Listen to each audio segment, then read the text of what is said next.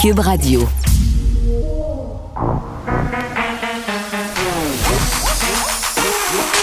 Elle a une opinion sur tous les sujets.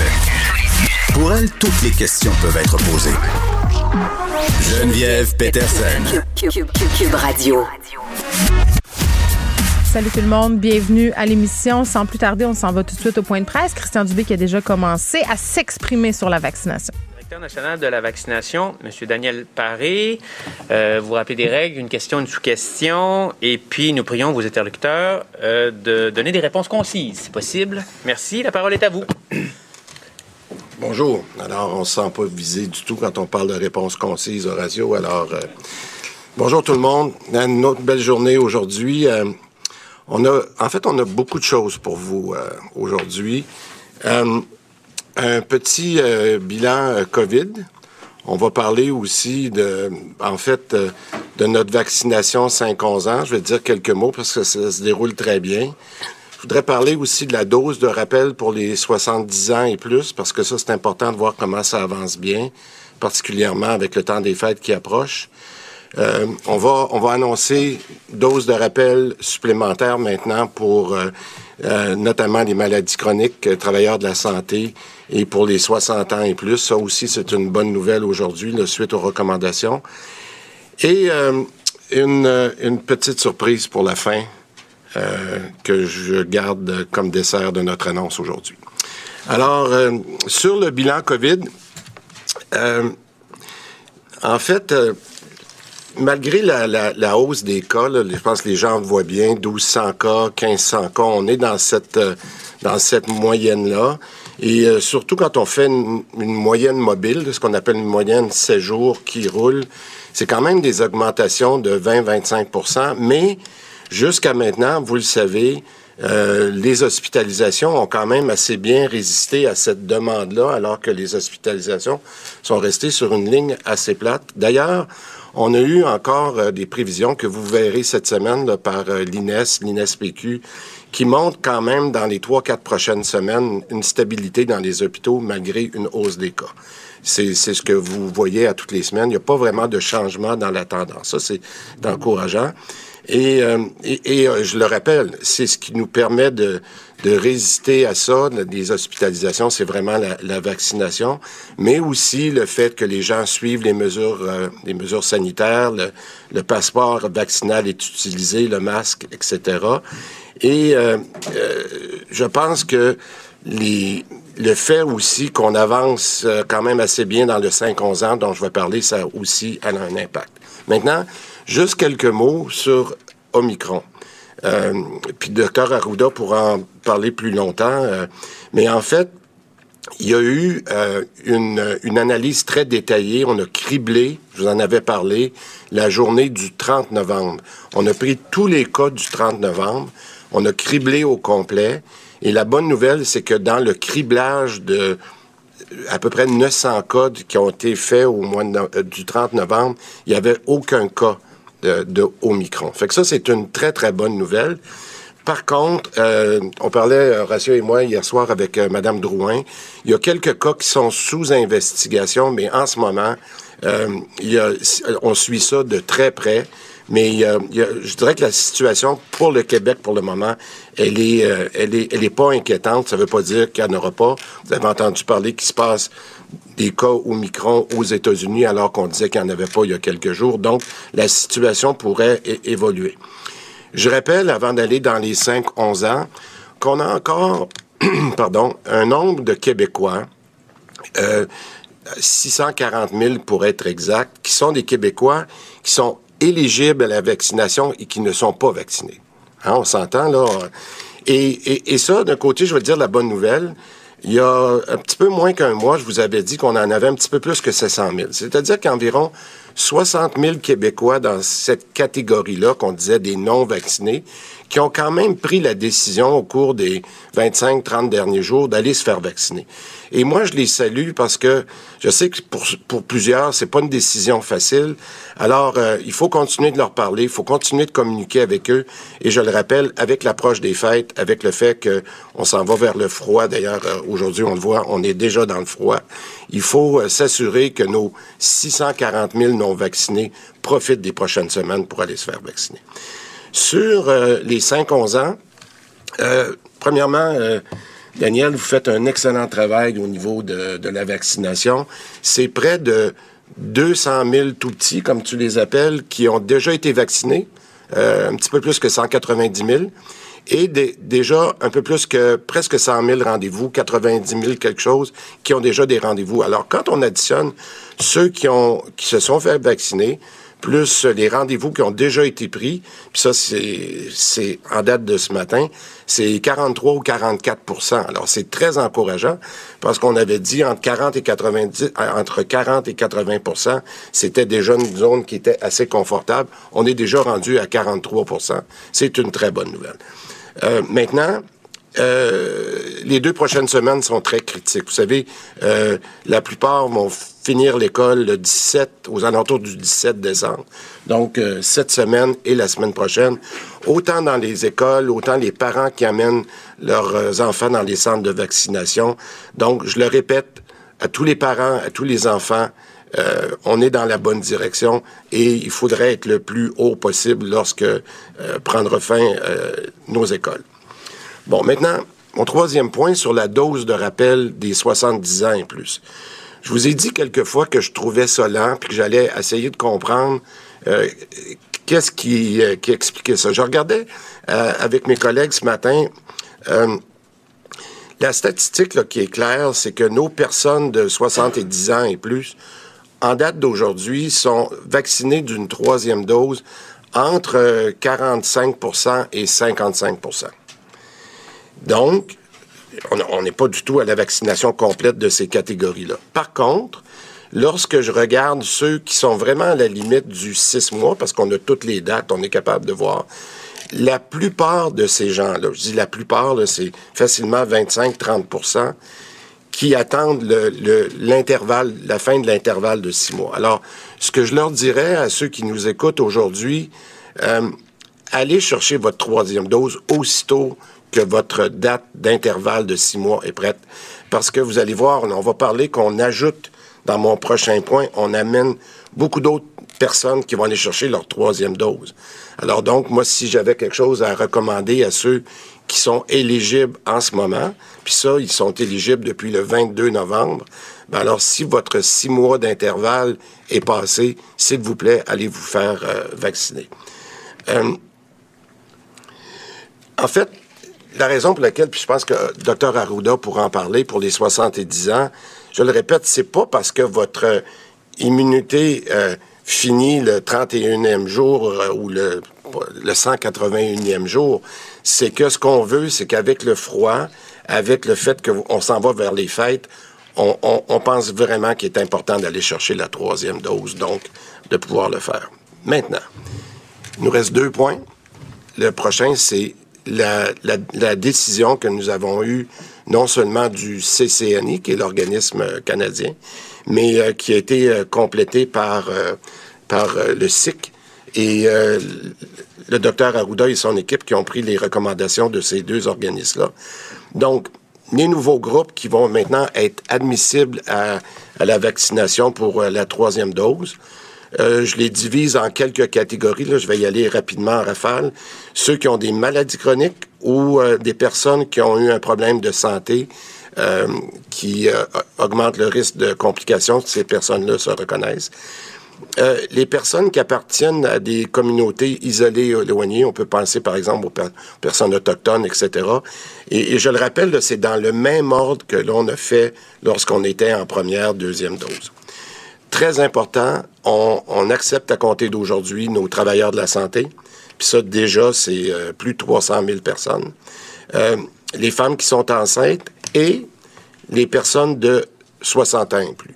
Bon, maintenant, euh, ce qui est important, et la seule catégorie qui ne sera pas admissible immédiatement, on dit que c'est bon pour les 60 ans et plus. Les 60 ans et plus, on le fait à partir du début janvier. Puis je m'explique, c'est que, étant donné euh, tout le travail qu'on a à faire et qui nous reste à faire avec les écoles, les RPA à terminer, euh, ce qu'on vient d'annoncer pour euh, le personnel de la santé, on a quand même un nombre limité de vaccinateurs. Je vous en avais parlé il y a quelques semaines. J'avais dit, quand c'est le temps d'aller vous faire vacciner, allez-y.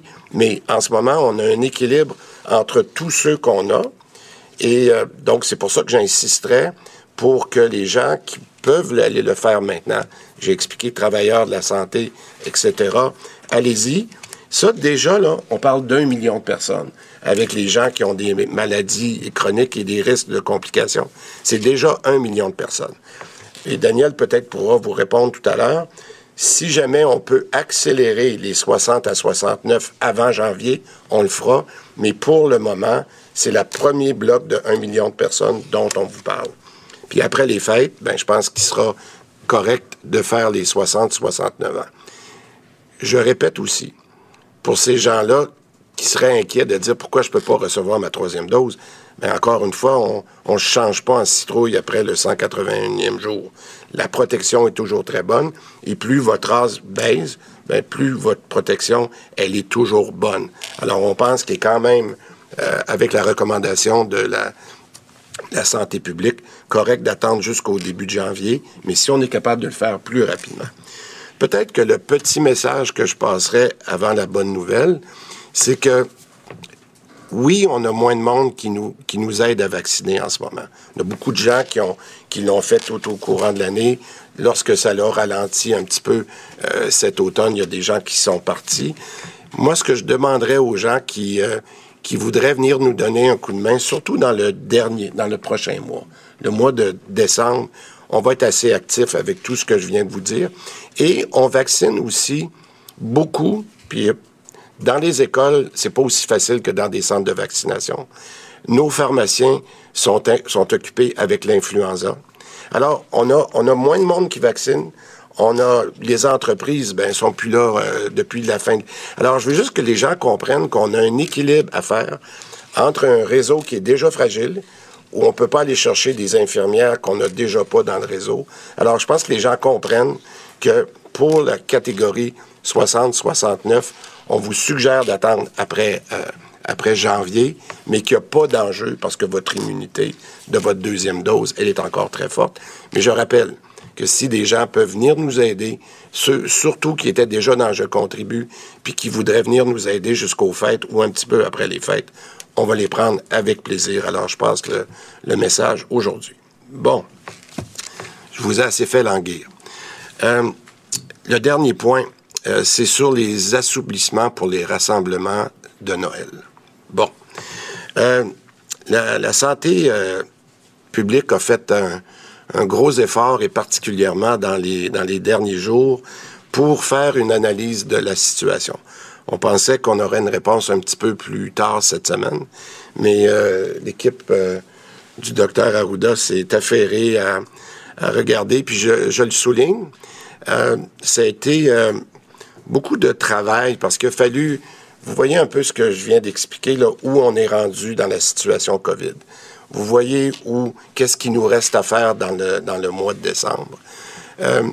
Il a fallu vraiment peser le, le, pour et le contre, mais comme j'ai dit, euh, je vous ai assez fait l'anglais. Alors donc, la santé publique recommande euh, des assouplissements dans les rassemblements privés pouvant aller jusqu'à 20 personnes vaccinées à compter du 23 décembre. Je répète, donc uniquement dans les rassemblements privés pouvant aller jusqu'à 20 personnes vaccinées à compter du 23 décembre.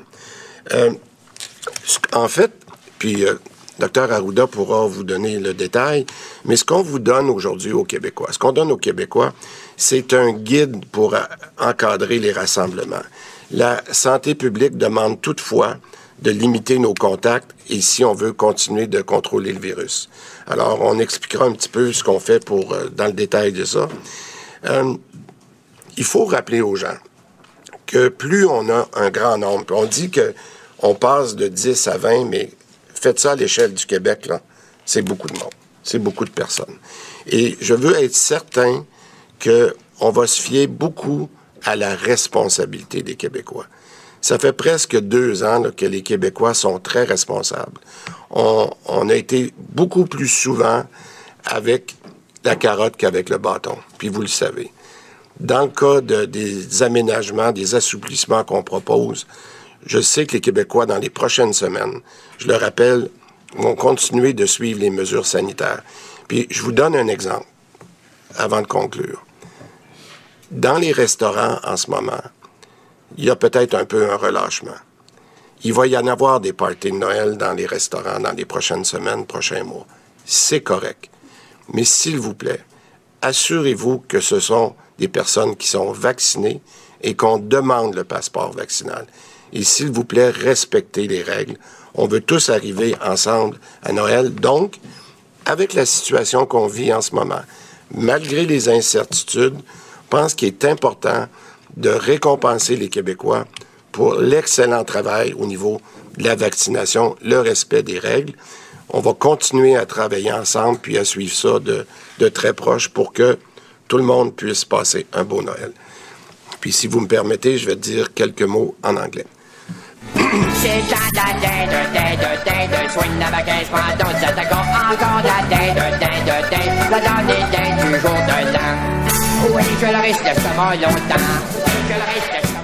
Hey, on va pouvoir danser. Mais ben, danser à 20 personnes, évidemment.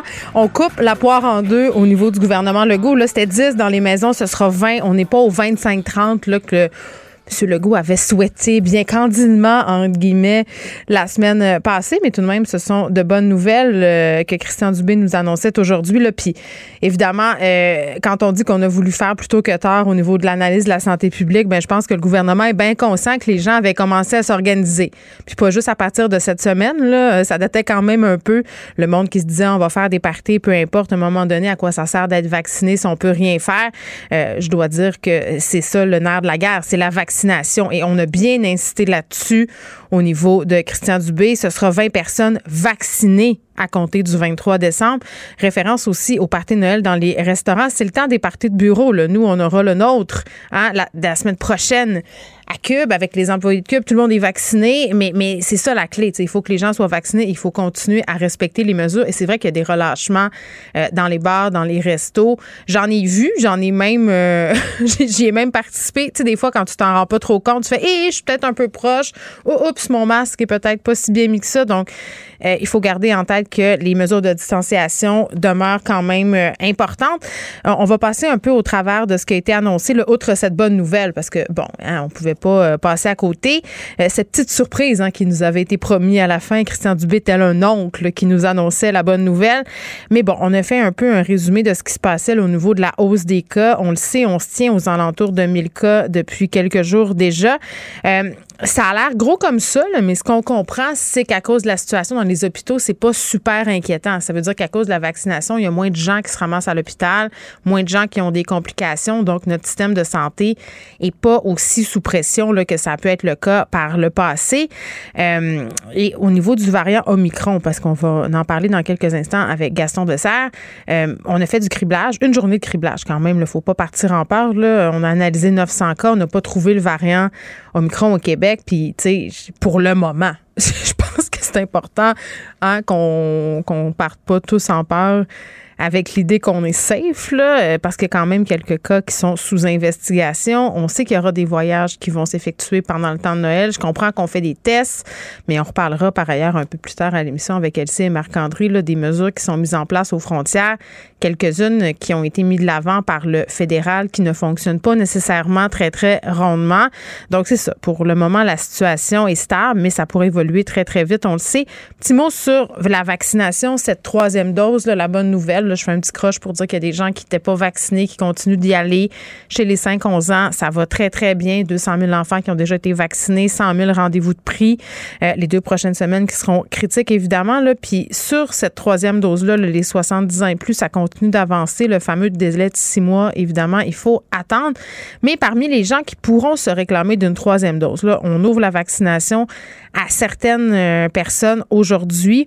Ceux qui ont une maladie chronique, puis il faudra définir c'est quoi maladie maladies chroniques parce que pendant que Christian Dubé parlait, je me disais, bon, ben moi, je fais de l'âge, j'ai des pompes que je prends l'année, euh, puis j'avais pu me faire vacciner à l'avance à cause de ça. Est-ce qu'on est dans le même genre de scénario? Je poserai la question avec Gaston Dessert. Les communautés isolées aussi auront droit à une troisième dose. Les travailleurs de la santé à compter d'aujourd'hui peuvent aller chercher leur troisième dose. Les femmes enceintes, et on va aller, euh, dès début janvier, euh, faire une troisième dose aussi pour les gens qui ont 60 ans plus. Donc voilà, et là, euh, par rapport à la vaccination, le docteur Arruda qui s'est fait suggérer, hein, d'ailleurs, petite flèche bien envoyée par Christian Dubé au début de ce point de presse, euh, de faire des réponses concises. Arruda qui recommande euh, aux gens qui sont non vaccinés de se euh, ben, d'y aller puis de pas aller dans les parties de Noël parce que c'est dangereux. Pour eux, c'est eux qui sont exposés finalement parce que nous, les personnes vaccinées, évidemment, on a moins de chances d'avoir des complications de la COVID. Mais tu sais, si. Puis j'ai en tout cas, moi, j'ai hâte de voir comment ça va se goupiller tout ça dans les familles. Là, je pense que ça va donner lieu à des échanges quand même assez musclés. Là, tu as un cousin qui n'est pas vacciné, une, quelqu'un qui veut rien savoir, est-ce que tu l'admets ou pas, dans quelles circonstances? Je comprends que le gouvernement dit que non, mais ça va être beaucoup plus compliqué que ça dans bien des cas. Vous écoutez Geneviève Peterson. Cube Radio. On va faire le tour euh, de ce qui vient de se dire avec Gaston Dessert, qui est médecin épidémiologiste à l'Institut national de santé publique du Québec. On va lui poser aussi des questions euh, sur des sujets là, qui demeurent euh, peut-être un peu nébuleux, des choses qui sont pas claires aussi, notamment au niveau du variant Omicron. Monsieur Dessert, bonjour. Bonjour. Bon, la surprise, cette surprise que nous réservait Christian Dubé à la fin de son allocution, les rassemblements à Noël à compter du 23 décembre jusqu'à 20 personnes vaccinés. Euh, réaction? Ben, euh, je pense que, évidemment, je pense que c'est quelque chose que tout le monde souhaitait, là, qui est euh, la possibilité d'avoir des rassemblements avec un peu plus de monde. Euh, maintenant, je pense qu'il y a des choses qui resteront à préciser. Là, j'ai appris ça en même temps que vous. Alors, je suis pas, j'étais pas du tout. Vous pas impliqué là-dedans. Mm-hmm. Mais bon, c'est certain que quand on parle des, des rassemblements autour de Noël, si on parlait des parties de bureau, 20 personnes adultes, ça va mais durant le temps des fêtes, ce qu'on va avoir souvent, c'est des gens qui viennent euh, de, de, la famille, euh, dans lesquels il y a des enfants. Est-ce que quelqu'un qui a euh, les, enfants de, de 5 à 11 ans qui sont mm. vaccinés avec une première dose, évidemment, pas reçu deux doses. Les moins de 5 ans sont pas vaccinés. Ce, ce bout-là, je pense que ça sera probablement à préciser. Oui, mais, les enfants, je fais du pouce sur ce que vous me dites, M. Dessert, pardonnez-moi, les enfants qui, qui, qui, ont reçu une dose, les miens ont été vaccinés la semaine dernière, là, ça va faire quand même déjà trois semaines. Euh, il y a quand même une certaine protection, là. Ah, tout à fait, tout à fait. Euh, moi, ce que ce que je pense, euh, c'est que effectivement, les enfants qui ont reçu une première dose, il y a déjà une, protection qui est présente, mais c'est certain que jusqu'à maintenant, lorsque le ministre parlait des gens vaccinés, ben il parlait des gens avec deux doses. Alors, mais j'ai l'impression que encore une fois là, il va y avoir des précisions qui vont venir par la suite, là, probablement pour couvrir euh, ce qui touche euh, les enfants euh, qui soient de 5 à 11 ans ou de moins de 5 ans, parce que c'est clair que si on est 20 dans, dans la maison, dont 7-8 enfants de moins de 5 ans... Mais ben non, ben, c'est sûr, là. Il faut faire ouvrir les fenêtres et tout. Puis je sentais aussi, peut-être, dans, pas faire d'anticipation, prêter des intentions, là, mais quand M. Dubé a dit, tu sais, on a travaillé fort avec la santé publique, tu sais, j'ai l'impression qu'il y, avait, il y a beaucoup de politique là-dedans aussi. Là, les gens s'attendaient à des assouplissements donc, j'ai l'impression que c'est quasiment comme une espèce. Euh, la santé publique et le gouvernement, euh, les policiers ont trouvé un terrain d'entente acceptable. Moi, c'est vraiment comme ça que je l'ai vu, que j'ai compris ça. Mais vous savez, depuis le début de la, pandémie, euh, on, est toujours en train d'essayer de voir dans le compromis? la position. Ben. Qu'est-ce qui est la meilleure position entre avoir plus de cas de COVID, moins de cas de COVID et les impacts sur l'ensemble des autres activités de notre société. Et encore une fois, euh, des fois j'entendais les gens dire oui, mais est-ce que c'est une décision scientifique? Comme si le nombre de cas de COVID c'était la science, puis tout le reste c'était pas de la science.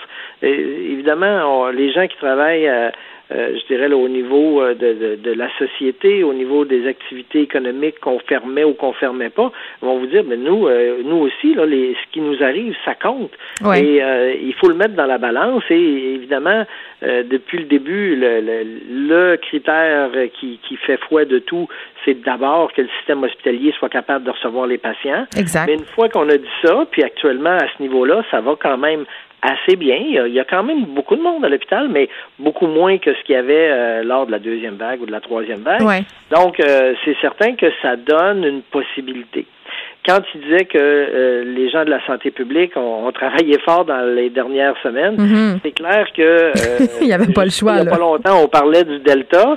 arrive l'Omicron. Ben pour le moment, on peut à peu près être certain que l'Omicron ne jouera pas un gros rôle sur les cas qui qui vont se, se passer à Noël. Mais ça ne veut pas dire que l'Omicron n'aura pas d'impact là euh, par la suite. Mm. Si jamais il y a beaucoup d'importations qui se produisaient. Oui, puis M. Dessert, je pense que le segment important de votre phrase euh, qu'il faut retenir, c'est pour le moment le variant ah. Micron. Il nous préoccupe pas. C'est pour le moment. oui. Non, mais c'est parce que je voyais, euh, puis même moi, on a tendance à s'énerver quand on avait cette nouvelle hier euh, euh de l'NSPQ là, disant ben pour l'instant, le variant Micron, c'est pas chez nous. Puis là, on nous parle de criblage tantôt, point de presse, mais on a criblé une journée seulement. Là, puis il y a quand même des cas qui sont sous investigation. Donc, c'est vraiment un cas de on va pas partir en peur, il faut rester vigilant. Euh, je voyais, bon, il y a quelques secondes, là, Daniel Paris qui euh, la vaccination, euh, répondre à des questions sur les tests rapides. Il y en a été question aussi de ça euh, la semaine passée, à la fin de la semaine dernière, le monsieur Dubé qui dit on est en train d'essayer de voir comment on pourrait distribuer des tests rapides dans la population en vue des célébrations de Noël. Est-ce qu'on sait si c'est toujours dans les cartons? Parce que, bon, ce qu'il a dit, M. Paré, à l'instant, c'est que ces tests rapides dont on disposait ont été envoyés dans le système de santé et dans les services de garde, les écoles primaires. Donc, on, on est c'est comme si on était en train de nous dire que finalement, euh, je pense pas que ça serait possible pour euh, le temps des fêtes, pour les particuliers, je veux dire. Oui, ben, sincèrement, j'ai pas l'information à ce niveau-là, mm. justement, des, des quantités qui sont disponibles. Euh, ce que je comprends, c'est comme vous, là, que ça, la, majorité de ce qui était disponible a été distribué aux services de garde dans les écoles. Mais ça serait tellement une bonne façon de. Pour le moment. Oui, Est-ce qu'il y en aura d'autres d'ici Noël? Là, ça, je ne le sais pas. Bon, ben en tout cas, s'il y en a d'autres, on les prendrait bien parce que ça serait une bonne façon de nous éviter bien des maux de tête. Et là, je parle pas des maux de tête qui sont causés par l'abus de crème de menthe. Ceux-là, euh, on les règle autrement. OK, euh, troisième dose euh, pour tous les adultes. Là, on sait que ça va commencer par les 60 ans et plus janvier, puis qu'on va vacciner les gens avec des maladies chroniques tout de suite, communauté isolée, les femmes enceintes aussi. Maladies chroniques, est-ce qu'on peut préciser? Parce qu'au départ, quand on a commencé à faire la vaccination, ça a été certaines maladies chroniques. Après ça, on a étendu, par exemple, aux personnes asthmatiques. est-ce qu'on a des précisions là-dessus? Ça va être les mêmes, euh, les mêmes maladies chroniques que celles qui étaient euh, effectivement utilisées dans le passé. Euh, évidemment, donc, la première catégorie de gens à vacciner, ce sera les travailleurs de la santé. Oui. puis, bon, un des points qui était mentionné par le ministre qui est important, c'est que les gens, donc, attendent souvent leur sixième mois, d'avoir complété six mois avant de recevoir leur dose, et qu'il ne fallait pas s'inquiéter que si tu l'as six mois et, dix jours après la deuxième dose, tu te ramasses euh, sans aucune protection.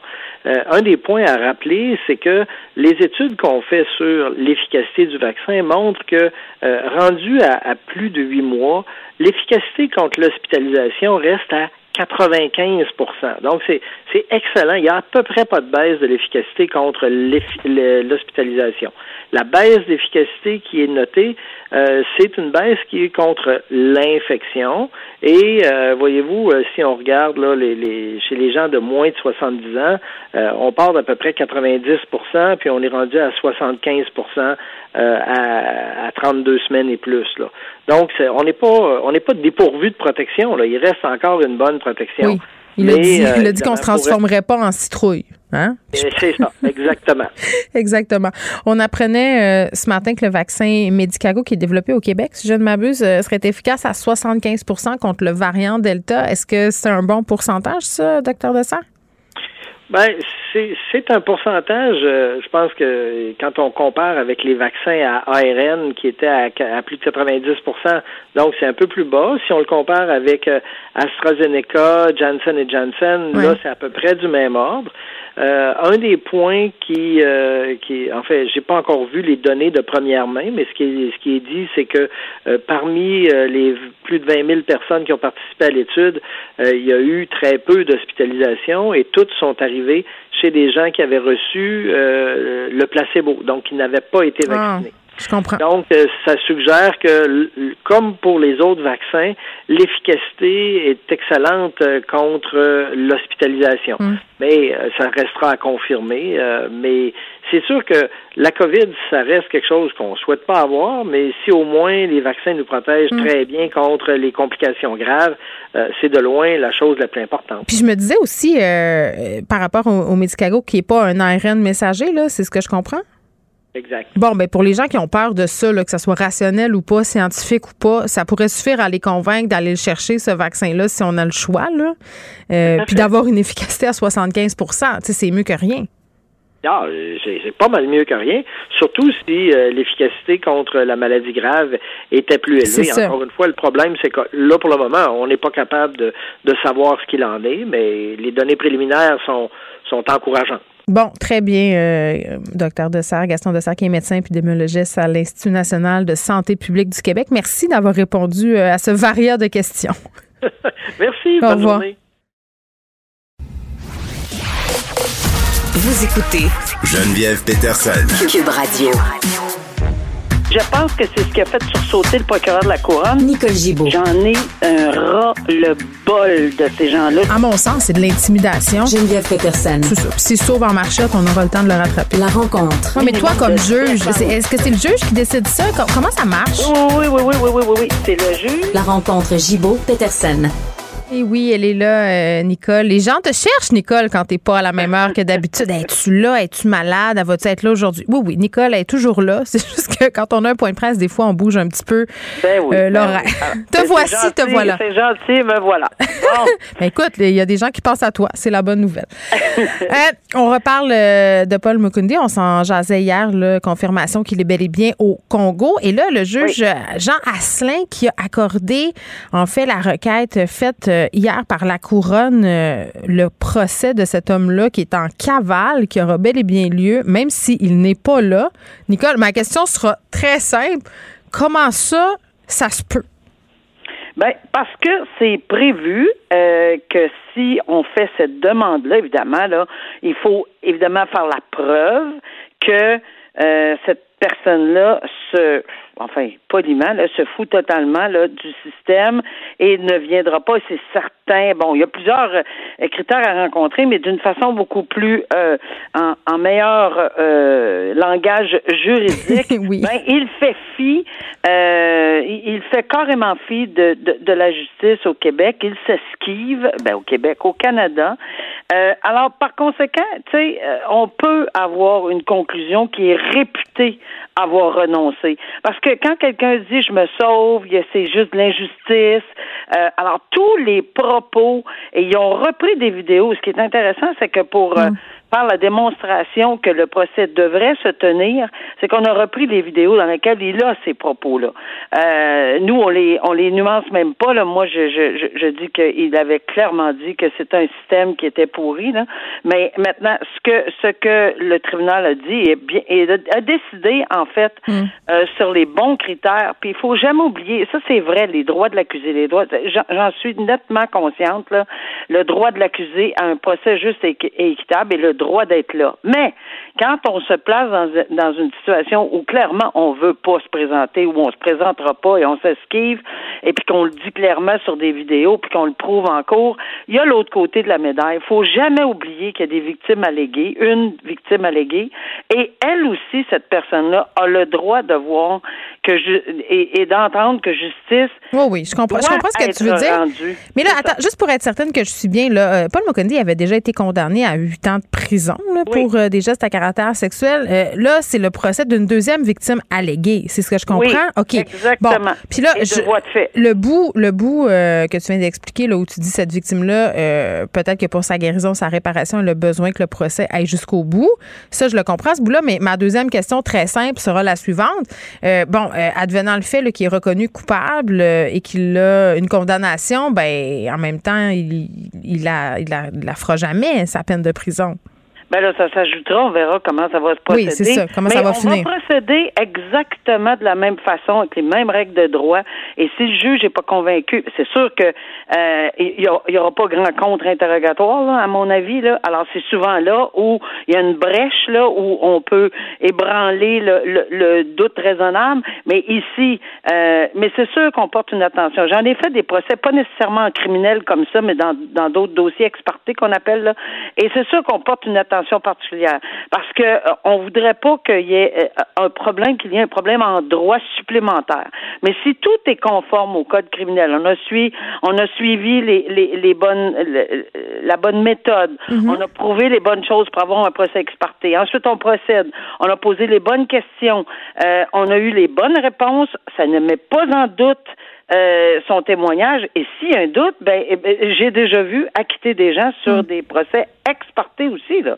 Alors, euh, il n'y a rien de gagné d'avance, puis c'est sûr que si elle, il est trouvé coupable, ben, ça sera une, une sentence qui va être imposée. On va attendre les, les, les représentations sur sentence de la couronne, et le juge prendra sa, sa, sa décision. C'est tout. Euh, Bon, pendant ce temps, Nicole, façon de parler, la femme du pasteur Carmen Mukondi, qui est elle aussi en cours, euh, qui est accusée d'harcèlement euh, envers les victimes de son mari.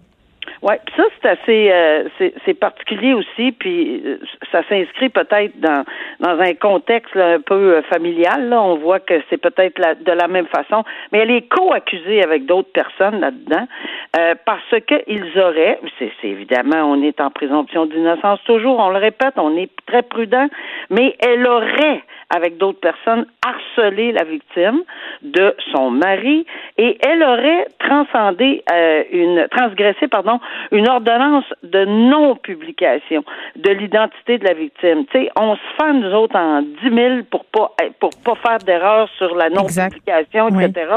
Mais ça s'applique à tout le monde. Ça s'applique pas juste aux journalistes. Ça s'applique pas juste aux avocats. Ça, c'est pas limité l'ordonnance de non publication. On n'exécute pas toujours des la- ou on dépose pas toujours des accusations. Mais ici c'était flagrant apparemment, selon la- ce qu'on ce qu'on lit, qu'il y aurait eu euh, transgression de l'ordonnance de non publication. Donc la, la victime, euh, le nom de la victime aurait été euh, donné et elle fait partie là, d'un quatuor de, de, de quatre personnes et clairement son nom apparaît là-dedans. Donc euh, elle aurait, le- ils, ils auront droit Oui. à un procès. Alors on verra comment ça va se Qui passer. n'aura rien à voir avec celui du pasteur Mukundi. Là, ils feront pas de lien entre les deux affaires, même Ben, si c'est lié intrinsèquement. là. Ben, le seul lien, évidemment, C'est l'ordonnance. C'est, l'ordonnance. Parfait. C'était, dans le dossier de, de, de son mari. On revient euh, sur le meurtre sordide de cette grand-mère de 80 ans qui a été commis jeudi dernier à Quaticook. La dame qui rentrait de faire son épicerie, elle a été abattue. Écoutez, euh, c'était, je me rappelle quand c'est sorti, là, les gens comprenaient pas euh, parce que bon, évidemment, quand c'est une personne âgée, on dirait que ça rajoute l'insulte à l'injure. le voisinage qui était complètement choqué par ce qui s'était passé. Là, on a arrêté un suspect en lien avec ce meurtre-là. Oui, on arrête un suspect euh, assez euh, proche, merci. Yannick Euh, Dosti-Pouliot. c'est le- le- ce serait la personne qui demeure euh, au-dessus, je crois. Euh, alors, c'est un- dans un, un, un endroit là à deux étages. Un duplex. Et, et, et c'est ça, dans un duplex. Et oui, euh, puis, tu sais, les c'est tellement sordide. Tout meurtre est sordide, mais tu sais, on parle de 80, une personne qui, a- qui, qui, tu sais, qui a passé à travers, comme tout le monde, là, mais toute la pandémie, puis etc., puis elle s'en va chez, faire ses emplettes. Apparemment, elle revenait de faire ses petites emplettes. Et ça serait atteint de balles dans, dans, derrière elle. Et c'est, vraiment atroce. Donc Mm. l'enquête, évidemment, doit être très méticuleusement faite par les policiers. Mais je pense qu'à ce moment-ci, pas je pense, là, c'est clair qu'à ce moment-ci, on avait assez de preuves, selon le DPCP, pour déposer des accusations de meurtre euh, non prémédité. Alors, euh, ils, ils ont certainement assez de preuves parce qu'on ne fait pas juste déposer des accusations, parce qu'on sait que le chronomètre Jordan euh, part au moment où on dépose des accusations. Donc, euh, la comparution est imminente et euh, c'est très clair que le monsieur est détenu présentement. Là. Oui, bon, puis on va en savoir plus évidemment Oui. sur les, les motifs parce qu'à à venir jusqu'à maintenant, on ne sait absolument rien. On revient sur cette histoire, euh, un courtier immobilier qui a agressé sexuellement euh, une, une femme. Des versions, tu sais, c'était vraiment un cas de he said, she said. Là. On- je pense qu'on en a déjà Oui, même oui, parlé oui. ensemble. Oui. Euh, dans, ça se passe dans la région de Gatineau, si je m'abuse. Euh, Francis Vallée, qui, bon, au bout d'un certain nombre de rencontres, je pense trois amènent euh, la victime chez, chez lui, finalement. Il se serait rencontré par l'entreprise, l'entremise, pardon, des réseaux sociaux, c'est ce que je comprends. Et là, lors de la troisième date, euh, pour parler en bon français, là, euh, c'est là qu'il l'aurait agressé sexuellement. On dit qu'elle serait tombée, écoute, Nicole, soudainement inconsciente après avoir consommé un seul cocktail. Tu sais. Ben oui. Alors, euh, c'est dans ce dans ce contexte-là que il a été trouvé coupable. Mais ce que je trouvais intéressant, mais juste avant d'arriver à ceci, il faut rappeler aussi que le courtier immobilier, là, euh, on avait déposé des plaintes, évidemment, puis que Oui, il y avait euh, des plaintes déjà contre lui, Ouais, beaucoup de mais plaintes. là. Son organisme, là, son, l'organisme d'autoréglementation du courtage immobilier du Québec, là, avait évidemment suspendu euh, sa- son, son droit de pratique là, en courtage immobilier. Oui, le procès est terminé et il y a eu je- ce que je comprends des- de l'article, c'est qu'il y a eu seulement deux versions. Et combien de fois on entend des gens dire ah non, regarde, c'est c'est pas possible d'avoir ou presque pas possible. Sa parole contre la mienne. Sa parole contre la mienne dans l'intimité, etc. Euh, Il y a la on- question le des doute- perceptions, euh, le doute raisonnable, tout le ça. doute là. raisonnable, la perception, tout ça euh, fait souvent reculer certaines victimes euh, qui pensent qu'ils n'auront pas gain de cause et ils ont le droit. Là. Moi, je, je reviens toujours au, au fameux principe, ça, ça appartient à chacune d'elles euh, de, de déposer ou de pas déposer. Mais maintenant, on a un, un exemple bien concret là, que c'était exactement des versions, ce qu'on appelle en droit, contradictoires. Et oui, il y a des principes à appliquer en droit. Puis je, je m'en souviens très bien, là, c'est des arrêts de la Cour suprême, puis on est dirigé, puis on a trois questions à se poser.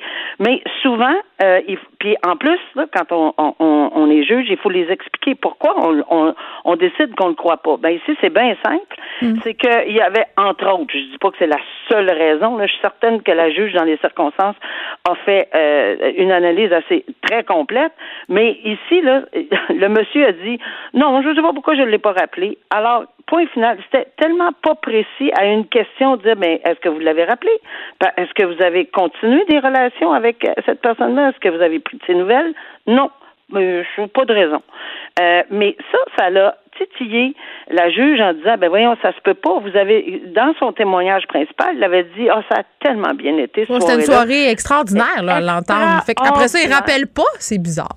Puis on avait on avait une chimie, là, Oui. là, c'était soudainement là, on a on a mais on rappelle plus. C'est fini, terminé. Elle a tombé, c'est terminé après un cocktail. On ne sait pas pourquoi, c'est pas comment. Ça devait être bien fatigué, la madame. bien, bien fatigué, etc. Donc, de toute façon, euh, le, le- le jugement est tombé, mais euh, ça n'a pas pris une demi-heure que, évidemment, on annonçait, apparemment, là, qu'on va aller en appel, c'est ce que j'ai su. Ben ça, c'est c'est encore un droit fondamental, mais euh, voilà, c'est comme ça que ça se passe. Effectivement. Merci, Nicole. À demain. À demain. Geneviève Peterson. Elle réécrit le scénario de l'actualité tous les jours. Vous écoutez Geneviève Peterson. Cube Radio. Vincent Dessureau est avec moi et nous. Salut. On est tous là. Euh, T'étais-tu content de la petite surprise de M. Euh, ben, Dubé? je pense parce que je pense qu'on a le- le- un avis similaire là-dessus. Ça me dérange un peu. J'aime beaucoup le, j'aime beaucoup M. Dubé là. Bien mais sûr. euh, quand il nous fonctionne comme une espèce de papa là, qui venait nous faire une petite surprise. Non, mais c'est la nouvelle stratégie. C'est la famille. C'est la On- famille de la CAQ, c'est la famille Legault. Et là, euh, Christian, c'est l'oncle. Puis là, il vient nous dire Vous avez bien Mon oncle va avoir une petite surprise pour toi à la fin de la soirée. Moi, je disais tant que je faut pas que je sur ses genoux, c'est bien Puis, correct. tu sais, le- le- la, la santé publique a fait un effort, puis Oui. là, comme si c'était, là, on vous le permet, vous avez bien travaillé. Non, Non, mais c'est là, un cadeau. Tu, regardes les cadeau. chiffres, c'est ça, mais c'est un cadeau. Euh, c'est pas un cadeau, Ben là. On, c'est, c'est, ce qui serait un cadeau, c'est de pas avoir de pandémie, mais on est dedans, là. Puis c'est pas la santé publique qui. C'est, c'est après un calcul, là, purement mathématique. On peut se le permettre, on peut pas se le permettre. C'est pas un cadeau, c'est Mais pas. attends, euh, je parlais avec Gaston Dessart. Je suis pas tout à fait d'accord avec toi sur ce bout-là, là, que c'est un calcul mathématique, en, sens- en ce sens que oui, la santé publique fait pas des affaires qui ont pas de bon sens, mais on n'avait pas le choix d'en venir à un accommodement raisonnable, le moins pire des scénarios. Ben, c'est si sûr que l'idéal, c'est qu'on n'en fasse pas. Là. Ouais, une pandémie, mais si on peut pas se le permettre, euh, on n'aurait pas pu Ben, dire 20, là. Là, mais de Si- toute façon, si personne n'aurait suivi. Personne n'aurait suivi de toute Non, façon sûr. cette année. Puis euh, j'ai envie de te dire aussi, euh, quand même, par rapport à, à suivre les mesures sanitaires, là, tu sais, on, on est dans un entre-deux. 20 personnes, c'est quand même correct. Là. Ouais, mais comme 20, je veux dire, dans la mesure 20, et le monde qui vont être 24 vont être 24. Ben, tu dis qu'ils s'en foutent, on s'en fout au complet. La police ne viendra pas vérifier. C'est ça, mais tu peux, tu peux très bien dire, on vous suggère 10, euh, mais on comprend que c'est des familles plus grandes, on va être tolérantes. Ça aurait pu être tout à fait ça. Euh, comme ça, c'est donc le 20, il sort Ouais. de où? Euh, on comprend qu'on a voulu aller à la poire en deux, là. Oui. Mais c'est juste ce ton-là. C'est bon, peux-tu, là, je pense, ça fait deux ans qu'on est là-dedans presque, là. On les connaît. Livrez-nous vos, vos- qu'est-ce qu'on peut faire, qu'est-ce qu'on peut pas faire, Ah pourquoi, puis allez-vous-en. Oui, puis moi, ça Euh, m'a dérangé le bout il parlait de la carotte et du bâton. là. Vous nous connaissez, là, on est tellement smart. Là, il y a eu beaucoup de carottes. Excuse, là.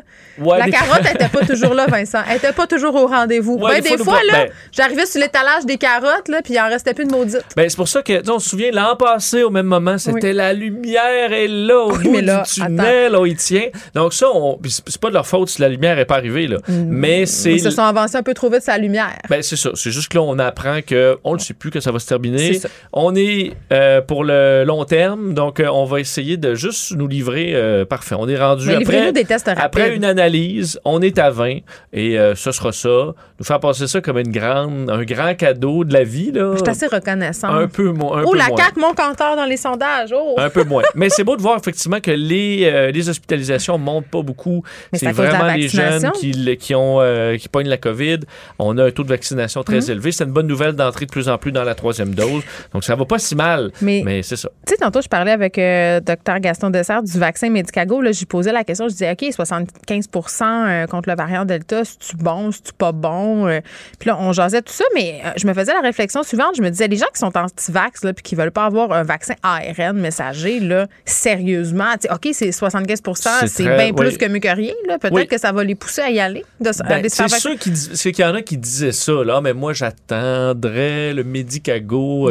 Pas Guillaume m'a pas attendu à Guillaume le Métivier. J'ai vacciné il maintenant. Il a changé son fusil d'épaule. mais c'est correct. Tout le monde, des fois, a besoin d'un temps de, d'un temps de réflexion Ou un plus ou compte moins de banque long. dans- qui descend un peu. Ben, je, je sais pas. Je veux pas prêter des Euh, intentions, là. Non, Je. Ou spécule, quelqu'un dans l'entourage qui dit, ben là, ça va faire, là, euh, va te faire vacciner. Oui. Mais euh, donc, pour ça, moi, je suis jamais embarqué beaucoup dans. C'est une façon de, de montrer que tu es argumenté alors que tu l'es Non, pas. puis attends, l'indécence de choisir son vaccin aussi, alors qu'il y a des places dans le monde où il n'y en a juste pas. là. Exactement. Ça, Donc, ça fait euh, un petit peu. Mais euh, oui, tu as raison que ça peut. C'est un vaccin qui fait vraiment différemment là, avec Mhm. les plantes. Ça peut, ça peut rassurer certaines personnes. ben, qui ceux pas qui ont peur de faire une grande pharmaceutique. Ben, c'est ça, en tout cas. Euh, donc, ça peut. Et aussi, ça, on sait pas, là. Est-ce que peut-être ce 70-75% là, il tient plus dans le temps aussi euh, Parce qu'au niveau des hospitalisations, là, de risque de se faire hospitaliser, au niveau du test qui a été fait clinique, là, les résultats étaient très, très bons. C'était une grande protection contre les hospitalisations.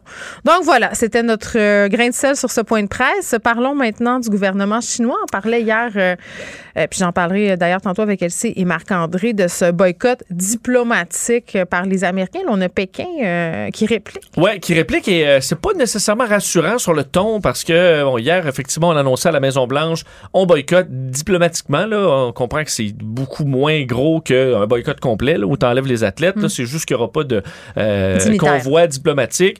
Euh, ce qui d'ailleurs avec la Covid était déjà pour tous les pays très réduit là, ce, ce- ce- bon, le nombre de diplomates et de représentants qui étaient là, mais c'est ça a quand même fait réagir Pékin très fortement parce que tantôt, le responsable euh, de la diplomatie chinoise qui disait ceci, la tentative des États-Unis de perturber les Jeux olympiques d'hiver de Pékin fondée sur un préjugé idéologique, des mensonges et des rumeurs ne fera qu'exposer aux yeux de tous les intentions malveillantes des États-Unis et parler de mensonges du siècle. Et il a dit les États-Unis paieront le prix de leur mauvais coup, restez à l'écoute. Est-ce qu'à la fin, ça finit par veuillir agréer l'expression de, De nos nos sentiments, sentiments les plus distingués? Non, non, je pense pas. Mais donc, il y aura une réplique de Pékin. Mais là, Ben, c'est quoi? Ils vont-tu commencer à bannir des athlètes? Puis là, ça va faire une réaction en chaîne. On va être pogné là-dedans. Euh, je sais que pour les Pourquoi on athlètes. les enferme pas tous, euh, les dignitaires le chinois, le gouvernement américain, le- les superpuissances mondiales, dans, dans une petite pièce, là, puis on barre la porte, puis il faut qu'ils s'entendent. Entendez-vous, hein, ça Ouais, marche pas. comme des enfants, là, ouais, mais c'est ça, ça marche pas comme ça. Euh, au Québec, au Canada, on est toujours en attente. Pascal Saint-Onge, ministre des Sports, euh, est en, disons, est en discussion. Elle attendait de voir les alliés ce qu'ils allaient faire. Oui, mais là, les alliés, c'est ça, le font, entre autres les États-Unis. L'Europe est en attente aussi de faire une espèce de décision commune. Euh, et là, moi, je pensais ce matin en voyant ça, je dis, OK, ben, le Canada, nous, on peut choisir nos combats, puis on peut dire, on va y aller, mais soyons fermes sur des affaires qui changent réellement quelque chose comme Huawei, par exemple, Oui, mais au la. Chine, euh, le gouvernement Trudeau par rapport à la Chine, Justin, là, toujours très, très timide. Là. Il s'est pas prononcé sur les Ouïghours. Les deux Michael, ça a été euh, jusqu'à la toute fin là, Oui, euh, mais compliqué. c'est qu'à chaque fois, on en paye le prix. Là. Euh, Ben, exactement. donc, on est hésitant à sortir contre la Chine. C'est pour ça qu'au début, je dis, bon, on peut choisir nos combats, puis celui-là, le laisser tomber. Mais après ça, tu penses à tout ce qu'il y a. Là. Mm. Euh, les Ouïghours, les deux Michael, à La quel joueuse point de la Chine... disparue, Ouais, euh, Peng Shui, t'as euh, la question du fait que les, les, les Chi- humains. les Chinois, de plus en plus, se sentent euh, tout permis, sont de plus en plus euh, agressifs dans leur politique, puis se sentent euh, qui- que jamais, ça leur tombe jamais d'en face. Puis là, tu dis, OK, bon, ben là, à un moment donné, est-ce qu'il faut, euh, est-ce qu'il faut lever le ton? Puis est-ce que c'est lever le ton d'enlever les diplomates aux Olympiques? Je le sais pas. C'est pour ça que je tente les deux entre choisissons nos combats, frappons où ça fait mal, là, entre autres Huawei ou d'autres Ouais. euh, dossiers comme ça. Puis là, les Olympiques, Mm. euh, c'est déjà assez compliqué comme ça. Mais on sait que c'est une opération de propagande, les Olympiques pour la Chine. Mais de les Donc, tenir participe- là à la base, c'est peut-être ça Oui. le vrai problème, honnêtement. Tout là. à fait. Mais là, est-ce qu'on va aller là puis applaudir? Euh, c'est un peu oui. étrange. Je te parlais dans les derniers mois, je, je fais référence à la Formule 1 là, qui s'en va de plus en plus dans des pays à problème. Euh, hier, c'était euh, le dimanche, c'était le Grand Prix d'Arabie Saoudite. Justin, étais-tu là? Euh, non, je l'ai pas vu. J'ai Ah, vu quand ah, même ah. plein de vedettes. Mais j'avais fini par oublier que c'était en Arabie, Arabie Saoudite. Tu sais, je te disais que Lewis Hamilton a encore son casque LGBT, tout arc-en-ciel. Euh, lui qui, qui a d'ailleurs gagné la course. Puis à un moment donné, j'ai comme oublié ça, jusqu'à ce qu'on voit sur les images Mohamed Ben Salman, euh, MBS qui est là euh, à saluer tout le monde, qui rencontre les, euh, les grands patrons de la F1 puis de la. FIA. Malaise, de- grand, grand malaise. Là, ça te retape en pleine face. Ça dit, OK. C'est ça que je suis en train de l'argent, regarder, là. il y a de oui. Puis là, bon, on est là à leur faire des beaux sourires. Quand on sait que, bon, c'est Ben Salman, tout est. Il y a plein de mystères. Puis la mort de Jamal Khashoggi, il a fait des trucs un peu mieux en Arabie Saoudite que d'autres. Il a fait du pire. Mais euh, c'est pas quelqu'un qu'on est supposé applaudir, puis aller serrer des mains, puis hey, euh, cocktail, puis envoyer donc. Euh, donc, à chaque fois, là, ça te rattrape. Tu dis, on va l'oublier. là. Comme là, en Chine, on va. Là, à un moment donné, tu vas voir des reportages sur ce qui se passe chez les Ouïghours. Euh, les Chinois vont essayer de mettre des petites vidéos là, de Ouïghours, là, tellement contents tellement de la vie. Là, Nous, c'est le paradis là-bas, alors que ça ne l'est pas. Bref, un gros malaise qui va se poursuivre. Et bien hâte de voir la réaction. Qu'est-ce que sera cette réplique là, qui est prévue de la Chine? Parce qu'on va entrer dans une espèce d'engrenage où là, ça va. Ça va chier. Là. Hey, tout va bien, Vincent. Une là. pandémie, des tensions avec la Chine. Écoute, on s'en va tous dans le nord avec nos fusils. Euh, ben là, en tout cas, à suivre, mais les Olympiques, ça sera Winter is coming. Ouais. Euh, peine de prison, un peu insolite pour un électricien castrateur. Ouais, là, euh, plus. ben, tu sais, c'est juste pas- les, euh, les fétiches, là, ça dans la catégorie, ça n'a pas de limite. là. les kings, tu veux dire. Euh, hein? Les, les fétiches sexuels? Ouais, fétiche sexuel. Ok. Parce que euh, là, en Allemagne, à Munich, dans les dernières heures, on vient de euh, une peine de prison de 8 ans et demi de prison à un homme de 67 ans, un électricien, qui, lui, euh, castrait des hommes euh, pour le- un plaisir sadomasochiste. OK, En fait, mais pas dans le cadre de ses fonctions d'électricien. Non, là. pas du tout. Lui, Je voulais juste être sûr qu'on se comprenait bien. lui là. allait sur des forums, euh, Ouais. forums de sadomaso, Ouais. et proposait aux hommes de payer pour être castrés sur sa table de cuisine. Euh, les hommes payaient pour être torturés et se faire enlever les euh, testicules au même moment. là. Je suppose que la torture venait tout simplement avec l'opération. On dirait que quand je pense à des fantasmes, euh, Vincent, c'est pas ça qui me vient en tête. Ben mais là, bon, chacun rendu, ses dis, préférences. moi, mon fantasme, c'est de me faire torturer et enlever les testicules. Euh, c'est un gros fantasme. là. Et c'est surtout assez ré- révocable. Ben, c'est, ton ça va être la dernière fois que tu vas. Oui. Moi, on pourrait dire ça Mais prend- ça se passe en Allemagne. Puis moi, j'avais été flabbergastée quand je suis allée à Berlin, le nombre des clubs BDSM assez intense qu'il y a là. Puis, tu sais, j'ai aucune explication sociologique, là, mais il y a une présence de la scène BDSM qui est incontestable forte, euh, euh, à- ben, à, Berlin puis et- en Allemagne en général. Là, le problème, c'est qu'il y en a qui regrettaient après ça. euh, Je sais pas, Parce hein. que c'est ça, c'est, juste une fois. J'imagine qu'il y en a qui ont fait de l'infection il aussi. euh, Ben, c'est à, son huitième patient, huit quand même qui ont payé pour ça. Et au huitième, le monsieur, l'homme en question, Ouais. est un peu trop dans le, Il était dans le moment. dans le moment. Et il a commencé à couper le pénis au Au complet. Euh, et l'homme, euh, il est mort. Alors, euh, il l'a mis dans une boîte. Et on l'a retrouvé trois semaines plus tard. Excuse-moi, je ris, mais c'est pas Euh, drôle. mais on avait donné une, une, euh, au début une accusation de meurtre, mais ça a été enlevé finalement. Alors il est pas. Et C'est on quoi, parle c'est un de accident? Ben, voie de fait grave, euh, Causant la assaut mort? et ouais parce que c'est la personne était dit ben oui coupe coupe-moi ça puis ça a mal tourné. Hey, ça Euh, va, tout le monde, hein? Ben c'est ça. Il avait dit C'est qu'il avait. wrong with regarder de la porn comme tout le monde? Et là où on l'a coincé, c'est parce que il ben on l'a coincé, c'était assez évident, mais il disait qu'il on avait une coincé. expertise médicale Oui. et on dit qu'il avait grandement surévalué sa capacité. Euh, et mais en même temps, tu- tu- Excuse-moi, mais en même temps, c'est que les patients là, ce que tu dis les patients, mais les patients se sont fait dire par lui que c'est un expert. Sauf que, une, admettons, là, quelqu'un dit Oui, Hmm. Ouais. je t'inquiète pas, je suis chirurgien, mais couche-toi sur la table de, De ma, cuisine. Ouais. C'est quand même un red flag, là, pardonnez-moi l'expression. Ouais, mais des fois, quand t'es bien excité, euh, tu perds ton jugement. En tout cas, ça coûtait Oui. combien, Vincent, le sais-tu? Ben non, j'ai pas le prix, mais on pourrait dire que quand même pour aller de l'avant avec un tel fantasme, ça prend des couilles. OK, bye.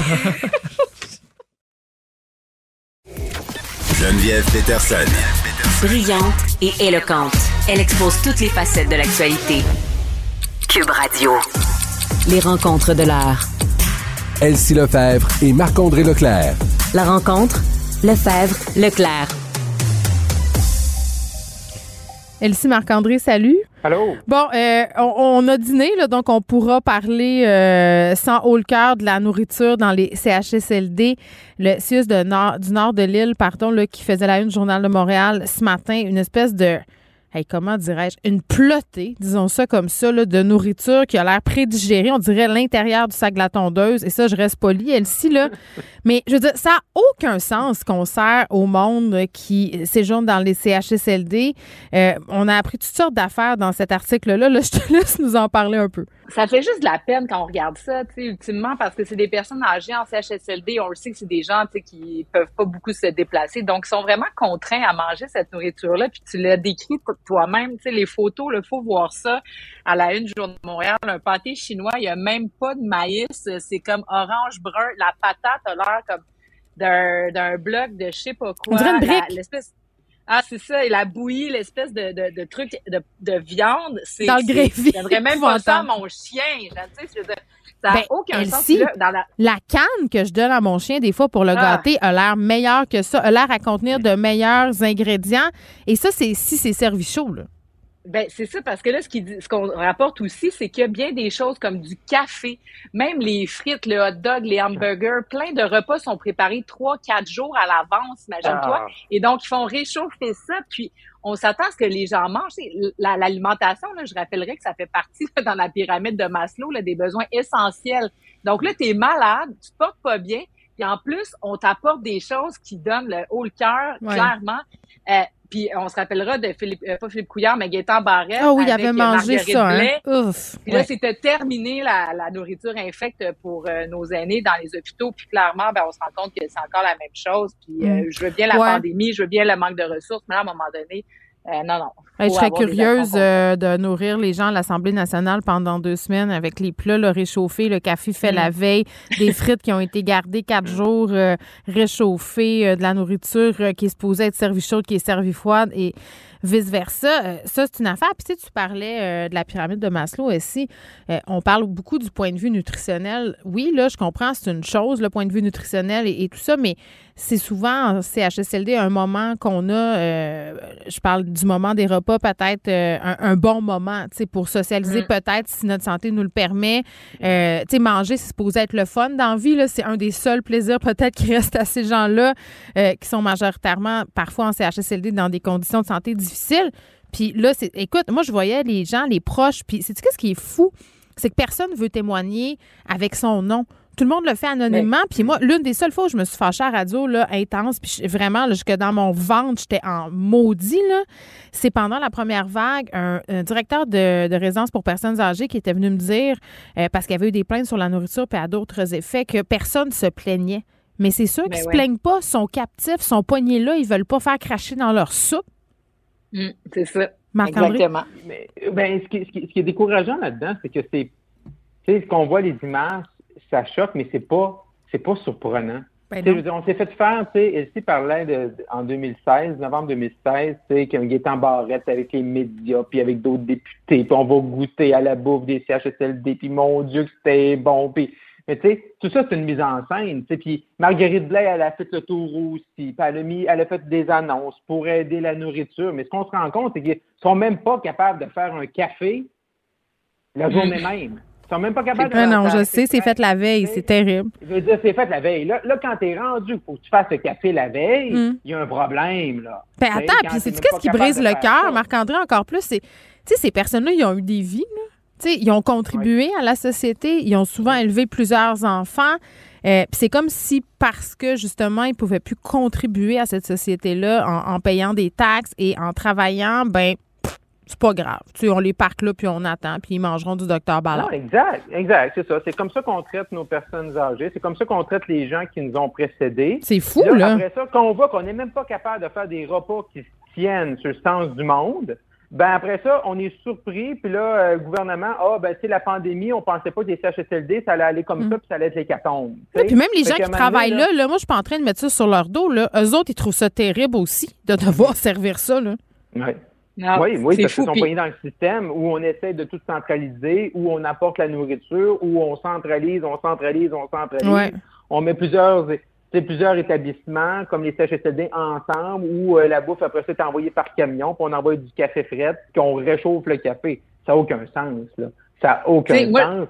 Et là, j'ai hâte de voir comment le gouvernement va réagir là-dedans. En plus que là, dans tout le débat, dans toutes les enquêtes sur les CHSLD, ça fait juste rajouter à, à cette tragédie-là. Mais on va l'oublier. On CHSLD. l'oublie, Marc-André, puis dans un an, ça va être la même affaire. C'est- Ça va être encore de la Macédoine l'oublier. écrasée. Ah, ben, c'est tout le temps ça que ça c'est- fait. C'est triste, mais t'as raison. Pas la première fois qu'on parle de la scrap qu'on sert dans les CHSLD, là, c'est Mais vraiment moi, je- pas la première fois. faut vraiment, faut vraiment se révolter parce que, tu sais, mettez-vous, là, si on était là, là, moi, là, pour vrai, pendant deux mois, je serais dans un CHSLD, je mangerais pratiquement rien. là. Je pense que, tu sais, je regarde la photo, je mangerais peut-être un yogourt. Les euh, familles c'est apportent la bouffe. Personne. Ben, c'est ça. Fait que les personnes âgées doivent être là, ils doivent maigrir à vue d'œil parce qu'évidemment, tu sais, qui, qui veut manger Ouais. ça? Et là, leur situation se détériore, puis on est comme, ah, ben, tu sais, la personne était malade, c'est pour ça qu'elle mange pas, c'est pour ça qu'elle a maigri, Hey. etc. Donc, c'est sûr que ça a un impact direct, là, sur la, la vie des gens, Mm. puis la longévité. Je me là, rappelle-. Je me rappelle, Elsie, de ma mère qui amenait des ensures à ma grand-mère à sa résidence pour personnes âgées parce que ma grand-mère en pouvait plus de la bouffe. Elle trouvait ça dégueulasse. Imagine, tu t'es rendu à donner des suppléments, pas nécessairement parce que la personne en a besoin, mais parce qu'elle n'est pas capable de trouver les nutriments dans les repas qu'on lui ça. apporte. C'est une fait honte. C'est une Ah honte. C'est- honteux. Euh, Puis bon, on espère, euh, moi je le dis, là, deux semaines de ce régime-là à l'Assemblée nationale, pour tout le monde, Mm. les oppositions Ouais. inclus. hein, on fait une petite enquête de terrain, puis ça va peut-être donner le goût aux gens de se bouger à ce niveau-là. Jeux olympiques, euh, déjà à l'hiver 2022, c'était en Chine, les États-Unis qui annonçaient hier un boycott diplomatique. Marc-André, premièrement, c'est quoi un boycott diplomatique? Mhm. Ouais, ouais, c'est comme un nouveau mot, là. Ben là, C'est comme un c'est ça, ça n'avait pas- semi-boycott. C'est comme on Ben, boycotte, c'est ça, mais c'est pas vraiment. semi-boycott. C'est comme on y va, mais on n'envoie pas le, le gratin. Là. On n'envoie Ok. pas. C'est, on se rappelle que dans l'histoire, dans l'histoire de la guerre froide, il y a eu le boycott Moscou, Los Angeles. Mm. Mais là, c'est vraiment, c'est euh, les Américains vont envoyer leurs athlètes compétitionner là, en février 2022 en Chine. Euh, pour les Jeux d'hiver à Pékin. Et mais, Biden n'ira pas. La, la, la, la vice, euh, Madame Harris, la vice-présidente. Ils doivent être tristes, hein? tout- Le régime chinois les doit être ambassadeurs. triste. Et Ouais, ben, ça, c'est sûr. Euh, Mais, mais, mais encore là, c'est que moi, ce que je trouve dans cet enjeu-là, je trouve que ce qui est spécial, c'est que, bon, là, on dit, est-ce qu'on boycotte? Tu sais, le Bloc québécois ici au pays disent qu'il faudrait reporter les Jeux pour envoyer nos athlètes. Je suis pas sûr qu'il faut pénal- pénaliser nos athlètes, mais quand même, il y a un comité international olympique qui a voté, là, sais, pour envoyer les Jeux Ben, en Chine. allô, c'est là le vrai les problème. C'est là le C'est vrai problème. Puis, y a- À la fin, la Chine, ils ont demandé, ils Ouais. les ont eu. mais c'est pas eux autres qui les ont donnés. Il y a eu un vote à la fin 2015. Au début des candidatures pour 2022, il y avait six pays. À la fin, c'était deux pays. C'était Pékin en Chine, puis Almaty au Kazakhstan. Ouais, tous des pays qui. oui. Oui, il y avait des meilleurs pays, mais se sont retirés de la liste. Comme Oslo, mm. par exemple, s'est retiré de la liste. Mm. Mais on peut pas, là, on en veut à la Chine, puis on va boycotter la Chine, mais le problème, là, puis où est-ce qu'il y a la pire politique du monde, là, c'est au Comité international olympique. Puis c'est eux qui ont décidé, à 44 contre 40, d'envoyer ça en Chine. Fait c'est à eux autres à répondre aujourd'hui pourquoi. Ben, il y a plusieurs affaires. des jeux. Oui, il y a plusieurs affaires dans ce que tu dis. Le comité olympique, c'est une chose. Il y a plusieurs personnes là, qui pensent que pendant la pandémie, on aurait pu se garder une petite gêne sur les Jeux olympiques aussi, là, parce que c'est un peu indécent. Le boycott euh, des, des, le boycott diplomatique, je veux dire, c'est comme je dis à mon fils, tu n'as pas le droit de jouer au iPad, mais c'est correct, tu peux regarder Netflix. C'est un peu la même affaire. Puis quand j'entendais hier la ministre canadienne des Sports dire oh, on va attendre de voir ce que les Alliés font parce qu'on n'a pas assez de couilles pour tenir tête à la Chine. Puis ça, c'est clairement, on peut pas. Puis on connaît la position de Justin Trudeau. Euh, lorsqu'il est question des relations internationales avec la Chine, quand il y a eu une motion fédérale concernant les Ouïghours, il était même pas là, il voulait pas se prononcer, il veut préserver ses liens mm. commerciaux avec la Chine. Tu ne mm. tiens pas tête à la Chine seule. Aux États-Unis, Joe Biden, il a comme pas le choix, un peu pour regagner des points dans, les sondages, de mettre ses culottes puis de se tenir debout. Mais, mais pour moi, tout ça, c'est de l'esbrouf. Ça, ça tient juste pas la route. On n'est pas en train de tenir du tout tête à la Chine. Puis, tu sais, tout ça part, faut pas l'oublier, là, euh, de cette histoire de joueuse de tennis chinoise qui est disparue après avoir mm-hmm. accusé euh, l'ancien vice-premier ministre, je crois, chinois d'agression sexuelle. On a l'association des tennis, euh, du tennis féminin qui a dit, ben nous, on arrête ça. Puis ce sont des répercussions économiques immenses. Là, faut pas oublier. Tu sais, on pense, on fabrique des cossins puis on est dépendant des cossins chinois. Oui, mais tu sais, l'industrie cinématatographique, Hollywood et tout ça, les, fédérations sportives ne peuvent pas se passer du marché chinois. C'est ça le problème. Non, on dépend ben Tout le monde dépend de la Chine, c'est ça. Elsie. Ben oui, puis les impacts seraient importants si on faisait un boycott de la Chine. Donc, tu sais, moi, sur cette question-là, je me sens tellement partagée parce que hum. d'un côté, c'est sûr que sur la question des principes, tu dis, bon, ben, ben tu sais, faut avoir la ligne dure, mais en même temps, on l'a vu dans le cas des deux Michael, quand le, le Canada a décidé finalement de, de, jouer le jeu des États-Unis, d'arrêter euh, la dame de Huawei, ben là, c'est le Canada qui a subi les impacts. Puis on n'est pas aussi autosuffisant que les Américains peuvent l'être, ou encore que si l'Union européenne faisait un blocus. Donc là, le Canada, je le sais bien, mais. Non, mais attends, non, mais moi, je peux. Non, mais j'en ai pas de solution. Mais imagine, juste si la Chine arrête d'acheter le porc aux éleveurs de porc québécois, là, ben, ça. ça. va être l'hécatombe. Puis c'est pas juste ça, c'est que, tu sais, il y a les petites gueugues chinoises, effectivement, qu'on peut se passer, mais c'est pas juste ça, c'est plein de, de, de, matériaux, de, de, de batteries, de choses qui vont dans... Ben, c'est ça, donc c'est immense comme impact. Donc, et, et là, l'autre chose aussi, moi, c'est les athlètes. Tu sais, les athlètes, les Olympiques, ça passe une fois aux quatre ans, là, mm. donc tu peux aller aux Olympiques jusqu'à temps que tu aies 25, tu sais, des fois, des même trop tard à 25 ans, 30 ans, des fois, dans certaines, dans certaines disciplines. Donc, tu sais, de faire, euh, de pénaliser les, les athlètes, moi, je suis pas certaine, tu sais, de cette position-là du Bloc québécois, je trouve que c'est fort. Non, moi non plus. Mais bref, c'est tout un enjeu, puis euh, c'est tout un casse-tête. Puis je comprends quand même, malgré tout, là, les libéraux de Justin Trudeau d'être comme, tu sais, on va de quel côté. On marche sur des œufs, c'est sûr. Ouais, c'est gros, c'est gros. Euh, immense. Parlons des aéroports, euh, Elsie. Ah, ben là, sur, sur ce dossier. le bordel est pogné. le bordel est pogné, puis il n'est pas pogné à un bon moment parce que là, c'est la période des fêtes qui commence. Il va y avoir des centaines, des dizaines de milliers de voyageurs qui vont entrer au pays, qui vont sortir. Puis là, on comprend rien à rien. sais. Donc, euh, les, les, tests, par exemple. Donc, on va se faire tester avant. Là, pour les États-Unis, c'est 24 heures avec un test. On peut même pas en acheter au Canada des tests, ni des tests rapides, ni des tests ordinaires. Donc, euh, comment on fait pour être certain d'avoir un test à présenter? On ne sait pas. Euh, ensuite de ça, quand on va revenir, euh, ça va prendre combien de temps pour le fédéral? C'est même pas clair qu'ils seront capables d'analyser les tests. Donc, à ce moment-là, qu'est-ce qu'on fait avec ça? Donc, euh, on va-tu être pris en quarantaine parce que le fédéral va avoir un bouchon de test quelque part? Bref, il y a un gros travail, puis il n'y a pas beaucoup de temps. On s'en va dans la période des fêtes. Je ne sais pas comment le fédéral va se démêler de ça. Il va falloir qu'il donne des aliments clairs. Puis est-ce que les provinces peuvent aider? Peut-être, mais c'est pas nécessairement à elles de le faire.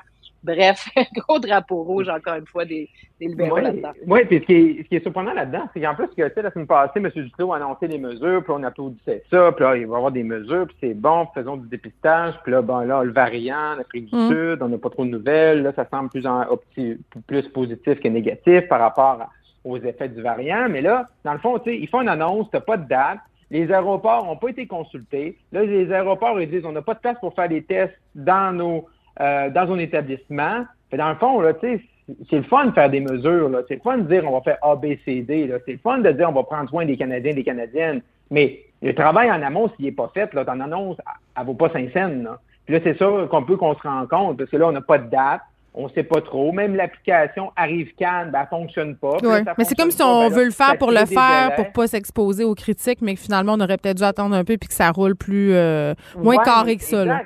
Puis tu peux nous mettre, tu peux-tu nous mettre des solutions qui fonctionnent, puis que tu sais que tu vas être capable de réaliser, tu peut-être ben, euh, la moitié moins de mesures, mais au moins accomplis-les dans, dans Oui, un délai des mesures qui marchent. Oh, des mesures qui marchent, mais là, c'est un peu comme, on va faire ça, ça, ça, ça, ça. Et là, on est là, oui, super, good, OK, on se protège. On protège la frontière comme si le variant n'allait pas euh, arriver ici.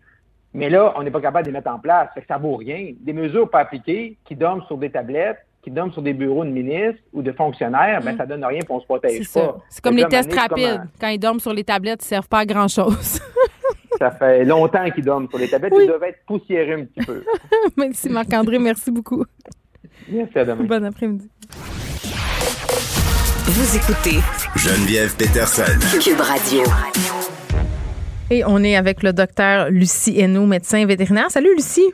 Salut Geneviève. Bon, écoute, aujourd'hui, on donne des coups de pied dans le préjugé suivant. Habiller son animal, c'est quétaine. Puis moi, là, euh, je t'avoue, tout de suite en partant, avant, je trouvais que les gens qui mettaient des vêtements à leur chat, à leur chien, c'était du monde vraiment très intense, là, de type Carole Baskins dans Tiger King. Là. Je trouvais- je trouvais- Oui, mais on a tous pensé ça. On a tous Oh oui. pensé ça. Je, veux dire, ça fait pas si longtemps qu'on voyait Oui, oui. un chien dehors habillé, puis on était comme ouh, Ben, il y avait, euh, il y a eu le cinéma aussi qui a contribué largement à l'image de la bimbo puis de son petit chien chihuahua. Là, je pense à Legally Blonde que j'ai réécouté récemment par ailleurs puis qui est un film assez féministe finalement quand je quand je revois tout ça. Mais on, on avait on avait ça puis à un moment donné, euh, moi j'ai tu le sais j'ai deux chats sphinx euh, que j'habille, je leur mets des chandails pour absorber le sébum parce que leur poil peut pas l'absorber puis aussi euh, pour les protéger du froid. Puis mon chien dort Montréal avec les abrasifs l'hiver, clairement ça y prend quelque chose euh, dans ses pieds. Donc habiller son animal pour l'hiver, ça peut être nécessaire. Exactement. Puis deuxième chose, Geneviève, on peut-tu sortir du jugement là? Non, on aime ça juger. Pas en tout. Il y a tellement de choses importantes que tu abordes dans toutes tes chroniques là qu'on peut-tu juste laisser les gens habiller leur chien ou leur chat si ça leur tente? Ben oui, la petite bouclette, fonctions. ça se peut. Ben, C'est correct. Il y a deux fonctions à être habillé. Hein? Il y a la fonction cute, puis là, ça, c'est relatif à chacun, et il y a la fonction confort pour l'animal. Et moi, dès qu'on touche au confort pour l'animal, I'm all in. Tu comprends? Moi, j'ai deux chiens. Je vous en parle souvent. Kobe, le gros noir tout poilu, qui hey, il est tellement drôle depuis qu'il y a de la neige. Il se couche sur le patio et il nous regarde vivre dans la maison parce qu'il ne peut pas imaginer plus belle pièce que le patio plein de neige. Puis il se rend une petite boule de neige dans la maison. C'est un chien heureux Ouais. l'hiver. Chili, elle, c'est ma petite terrier, elle gèle à rien. Chili, elle, elle a besoin d'un manteau. Sinon, elle n'ira pas dehors de tout l'hiver. Donc, le manteau, il y a une fonction exercice pour la santé de Chili. Puis les bottes en ville, là, c'est réellement pas juste pour le froid, c'est à cause du sel qui est C'est les étendu abrasifs. Oui, ben là, des euh, abrasifs. Moi, Lucie, en ce moment, je suis dans la phase, parce que là, il va falloir que tu m'aides, là, parce que moi, moi j'ai la chance d'avoir euh, deux éleveuses formidables, tu le sais, là. euh, Oui. Ils fabriquent des vêtements sur mesure pour tout là, parce que les cavaliers King Charles, ce sont des chiens qui ont le poil long, ils n'ont pas nécessairement si froid que ça, malgré que passé moins 5, s'ils bougent pas, c'est comme tout le monde, là, ils ont froid, mais ils se transforment en boule de neige. Ça pogne en moton dans leur poil, fait qu'il faut les habiller pour éviter ce phénomène-là, parce que ça fait souffrir les chiens, pour vrai, là, d'avoir... Tu sais, t'as-tu vu, si les gens euh, ont vu la photo de l'espèce de chien qui attend sa galerie puis qui a toutes les oreilles en mode de neige, les gens trouvaient ça bien cute puis bien drôle, là, mais c'est parce que le chien, il a mal. Oui, mais moi, ça, je suis toute tannée de ces photos-là. Tout, tu sais, comme. Tout, là, c'est comme le bout de temps qu'il y avait les, euh, les vidéos là, des chats à côté des concombres, puis là, les chats avaient peur. Là. Je ne Mais c'est pas comprends drôle. le. Non, je comprends pas le plaisir qu'on peut avoir à faire peur à nos animaux de compagnie qu'on prétend aimer, comme ce chien-là avec les oreilles euh, qui va avoir des engelures. Il y a pas de, c'est pas drôle, il y a pas Non. de plaisir à ça. On dit qu'on les aime, on va en prendre soin.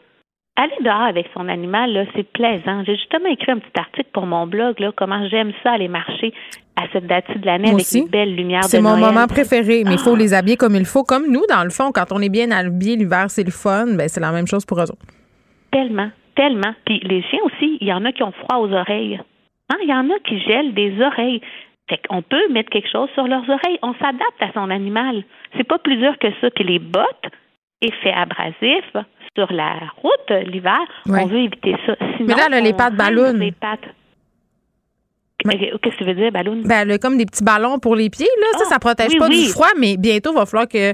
C'est parce que là, je me cherche des bottes euh, qui vont pas partir en vrille, là, quand elle se promène, puis qu'elle va pouvoir tolérer. Il faut les habituer, c'est comme dans tout, là, parce que les petits ballons, elle les tolère très bien, mais, mais c'est quand même pas évident parce qu'il y a tellement de modèles. Oui, mais ça prend un modèle qui tient. Pour l'essayer, c'est comme des souliers pour, pour l'humain. Il faut les essayer, les bottes. Il n'y a pas un modèle qui est parfait pour tous les types de pattes. Ça marche pas. Mais surtout, Geneviève, il faut habituer son chien avant d'aller dehors. C'est pas la journée qu'il y a plein de neige que c'est le temps de mettre les bottes puis de penser que ça va bien aller. Moi, c'est ça que j'ai fait, ça a bien été. Ah oui. On remercie été. Toula et son caractère extraordinaire. Ben oui, exactement. Ici, c'est la médaille pour tout là, mais c'est pas la majorité des chiens. Le truc que je donne, moi, c'est de les mettre puis de faire un jeu comme lancer la balle ou faire quelque chose qui est distrayant, qui a pas à réfléchir, j'ai mes bottes. Ouais. Fait que ça, c'est la meilleure façon. Puis quand on les habitue jeunes aussi, ça va mieux que quand on commence à habituer une vieille chose. Les animaux plus vieux aussi ont plus froid. Ça, c'est comme les humains, hein, on le sait, nos, les personnes âgées ont plus froid, Ouais. mais les animaux plus vieux tolèrent moins bien le froid. Fait que c'est pas juste des habiller, c'est des envoyer dehors moins longtemps. Et encore là, la majorité de mes patients prennent du poids l'hiver. Parce que les gens me disent Ah, ben on le sort pas. Ben, c'est pas gagnant, ça. Tu comprends? Si ton chien est supposé peser 20 livres puis que l'hiver, il en pèse 26, c'est beaucoup de son poids là, que tu viens d'imposer sur non, ses pattes, OK, sur mais- colonne vertébrale. Ça, je trouve ça hyper intéressant ce que tu dis parce que je reviens à mon affaire que quand on est bien équipé, bien habillé, prendre des marches, c'est le fun. Puis pour nous aussi, c'est le fun aussi en passant. Là, nous aussi, des fois, on s'empâte un peu l'hiver. Là, je parle pas de poids, mais on se fait, ah, c'est moins tentant. On est plus en, en mode euh, cocooning. Mais moi, je veux avoir des, des, des barèmes, OK? Puis là, je vais faire une comparaison avec le service de garde de mes enfants. T'es-tu prête? Je suis prête, bien prête. Tu sais, quand il fait moins 25, là, ils vont pas à récréation, les enfants. Tu au, au service de garde, là, ils vont considérer qu'il fait trop froid pour les laisser dehors longtemps. Euh, pour les chiens, est-ce qu'il y en a des, une espèce de baromètre? J'imagine que ça dépend du type de chien, du poil, mais Exactement. donne-nous un peu des indications. Ben, quand il fait trop, quand là, t'es pas capable de tolérer le froid sur tes joues, là, il fait trop froid pour ton chien aussi. OK? C'est quand toi-même, là, dehors, t'es pas capable, même si tu bouges, là, de tolérer le froid sur tes joues, il fait trop froid. En haut de moins chien. 20 à peu près, là. Moi, Ouais, je dirais c'est ça. pas le temps d'y aller. Tous les chiens, là, les- plus l'animal est petit, plus la surface corporelle exposée par rapport à son poids est grande, plus il est intolérant au froid. OK? Fait que eux, Poil long moins ou longtemps. pas? Comment? Euh, Le poil, est-ce que ça fait une différence? Poil long, poil Énorme. court? Oui, le poil, c'est un vrai isolant. Ça fait une différence. hein. C'est les huskies, là, tu sais, ces animaux du Nord-là, c'est vrai qu'ils tolèrent beaucoup, beaucoup mieux le froid, puis qu'ils sont plus heureux là-dedans, puis que même la neige, là, tu les vois, ces chiens-là, avec leur nez, ils, rentrent dans la neige, ils ont du plaisir là-dedans. Et puis ça aussi, c'est un autre point que je vais apporter, Geneviève. Les chiens qui ont full plaisir là, dans, la, dans la neige, l'hiver, Ouais. le froid, faut réfléchir à leur place. Parce que des fois, trop de plaisir, Hmm, tu peux oublier que tu as froid. Fait qu'il faut penser aux autres aussi à les rentrer. Puis là, j'ai toujours quelqu'un pour me dire oui, là, mais les huskies qui vivent dehors, dans le Grand Nord, eux, ils n'ont pas froid. Ben, tu viens de le dire, ils vivent dehors dans le Grand Nord. Ils vivent pas à Montréal, à Rosemont. Et, et c'est ça. Et c'est ça leur vie. Et ces animaux-là n'ont pas l'espérance de vie de nos animaux à nous. Ils n'ont pas ces conditions de vie-là. Là, je veux dire, c'est comme si, tu comprends, on compare deux choses complètement différentes. là. Fait Mais là, tu m'as fait peur. Tu m'as fait peur Hein? avec le gelage d'oreille. Dis-moi en Ben, plus. Oui, on en voit des fois des animaux euh, qui ont qui ont vraiment, surtout les chats là, qu'on voit ça, là, Les des gelées, là, Ouais. des sur les oreilles, là, Mm. on en voit beaucoup. C'est comme l'année passée, j'ai un client qui était parti en week-end puis qui avait pas remarqué que son chat était dehors, hein. Puis c'est un chat qui va dehors, mais comme 15 minutes là, tu sais, ce Ouais. genre de chat là.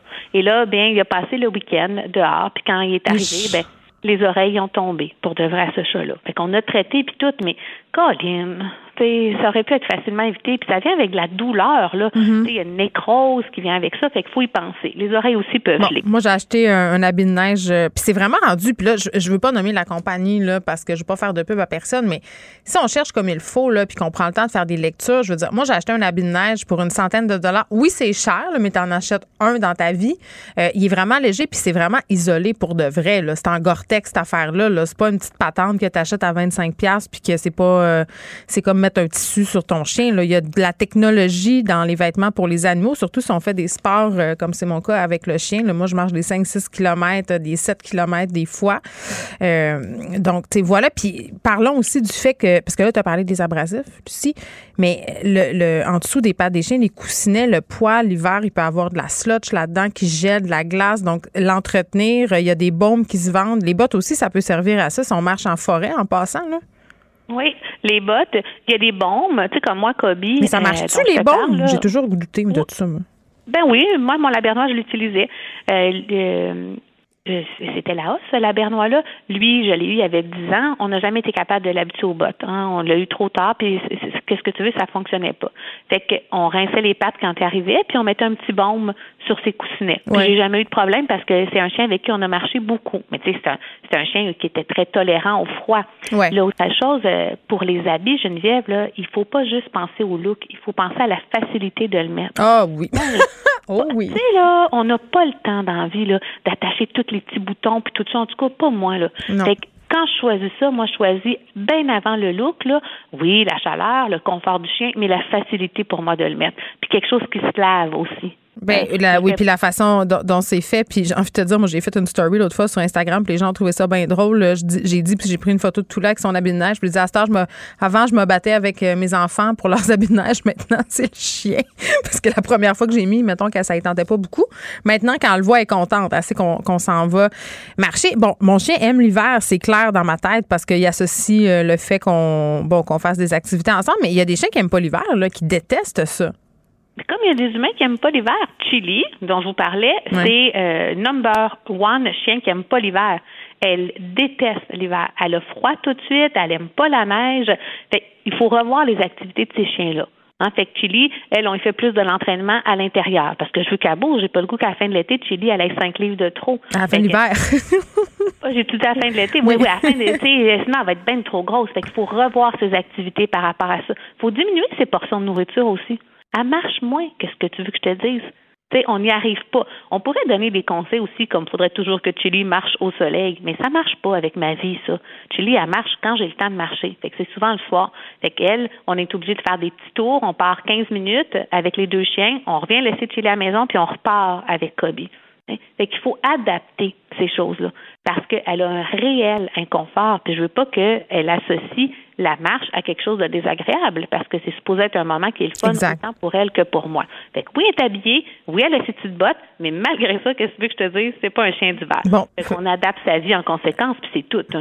La morale de l'histoire, euh, soyons vigilants sur les signaux de froid. Habillons les chiens comme du monde, pas en fonction du look, mais en fonction des besoins et du confort, de la facilité. jugement. Ouais, puis arrêtez de dire Ah, le, le chien avec ses petites bottes, avec la madame, avec son petit manteau. Ben oui, écoute, moi, je marche 6 km avec mon chien, puis pas toi. OK. Ben c'est ça. Il y a d'autres choses à jaser que l'habillement du chien. Exactement. Bye, Lucie. À la semaine prochaine. Salut Geneviève. Geneviève Peterson.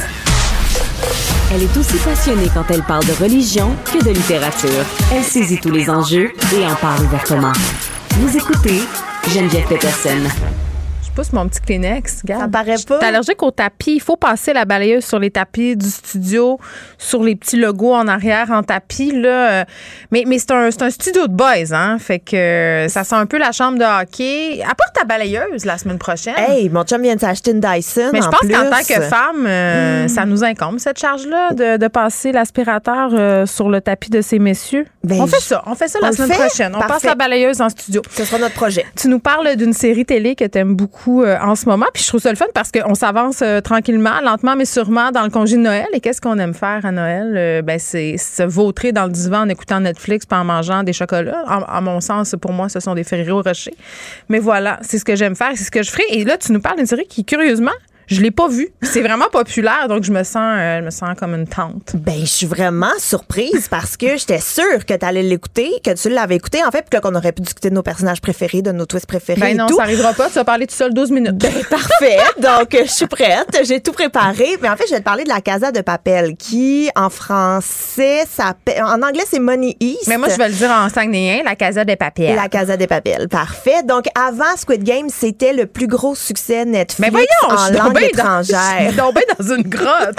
Les gens font oui en régie. Écoute, moi, j'ai trois enfants, là. J'ai des choses à faire. Bon. Ben, en même temps, ça a quand même. en Je je vais pas trop m'avancer, là, mais euh, sur Netflix, donc La Casa, c'est euh, espagnol. Oui. Donc, c'est un succès qui vient d'Espagne. En gros, l'histoire, là, parce qu'il y a plusieurs saisons. Puis j'en parle parce que les derniers épisodes sont sortis là, récemment. là. là. Ça se termine. Faites euh, vos adieux à la gang de voleurs parce qu'on les reverra pas. Ah, c'est une série de vols en terminé. plus? Oui, Ça a en tout pour me plaire. Tout pour me plaire. Mais c'est fantastique, c'est du génie. Je comprends pas tout là, mais ça a l'air vraiment super intelligent. Alors, euh, en gros, c'est le professeur qui est le cerveau de l'opération qui va recruter des voleurs un peu partout et il les entraîne pendant des mois, des mois, des mois pour rentrer dans la Ah, banque d'Espagne. C'est comme le karaté kid, mais du vol. Euh, Oui, c'est ça. Ils rentrent, mais il n'y a pas de passe de karaté. Par contre, ils ont des fusils. Euh, ça, je suis Mais c'est pas grave. J'accepte quand même la proposition. Ça va, parfait. Donc, euh, ils les entraînent, ils prennent des otages et là, bon, ils deviennent un peu comme des robins des bois parce qu'ils vont voler, mais redonner. Ils font imprimer des milliards de billets. Bref, un casse C'est cool, une autre série où on romantise des actes criminels. J'aime ça. Ben, en même temps, c'est divertissant, on va se le dire. Donc, euh, la casa, en gros, c'est ça. Mais je suis ici pas pour divulgacher rien. Il y en a peut-être qui nous écoutent en ce moment et qui sont comme, non, dis rien, Ben, j'ai pas fini. moi, là. Je vais rien dire, rien, rien, rien, rien, rien. En fait, je viens t'en parler parce que c'est tellement populaire et évidemment, c'est une série de fiction, mais euh, la, le site Géo France s'est intéressé à des vrais vols spectaculaires. En lien avec l'engouement pour la série. En lien avec l'engouement pour la série et des vrais vols qui ont eu lieu, euh, pas en 1863 quand il y avait trois policiers corrompus, là. Non, non, dans des années quand même euh, récentes. Bon, on va commencer en France, 1976. Il y a Pas en 1963, mais en 76. OK, on est vraiment Non, ailleurs. J'avais dit 1863. OK, OK, OK.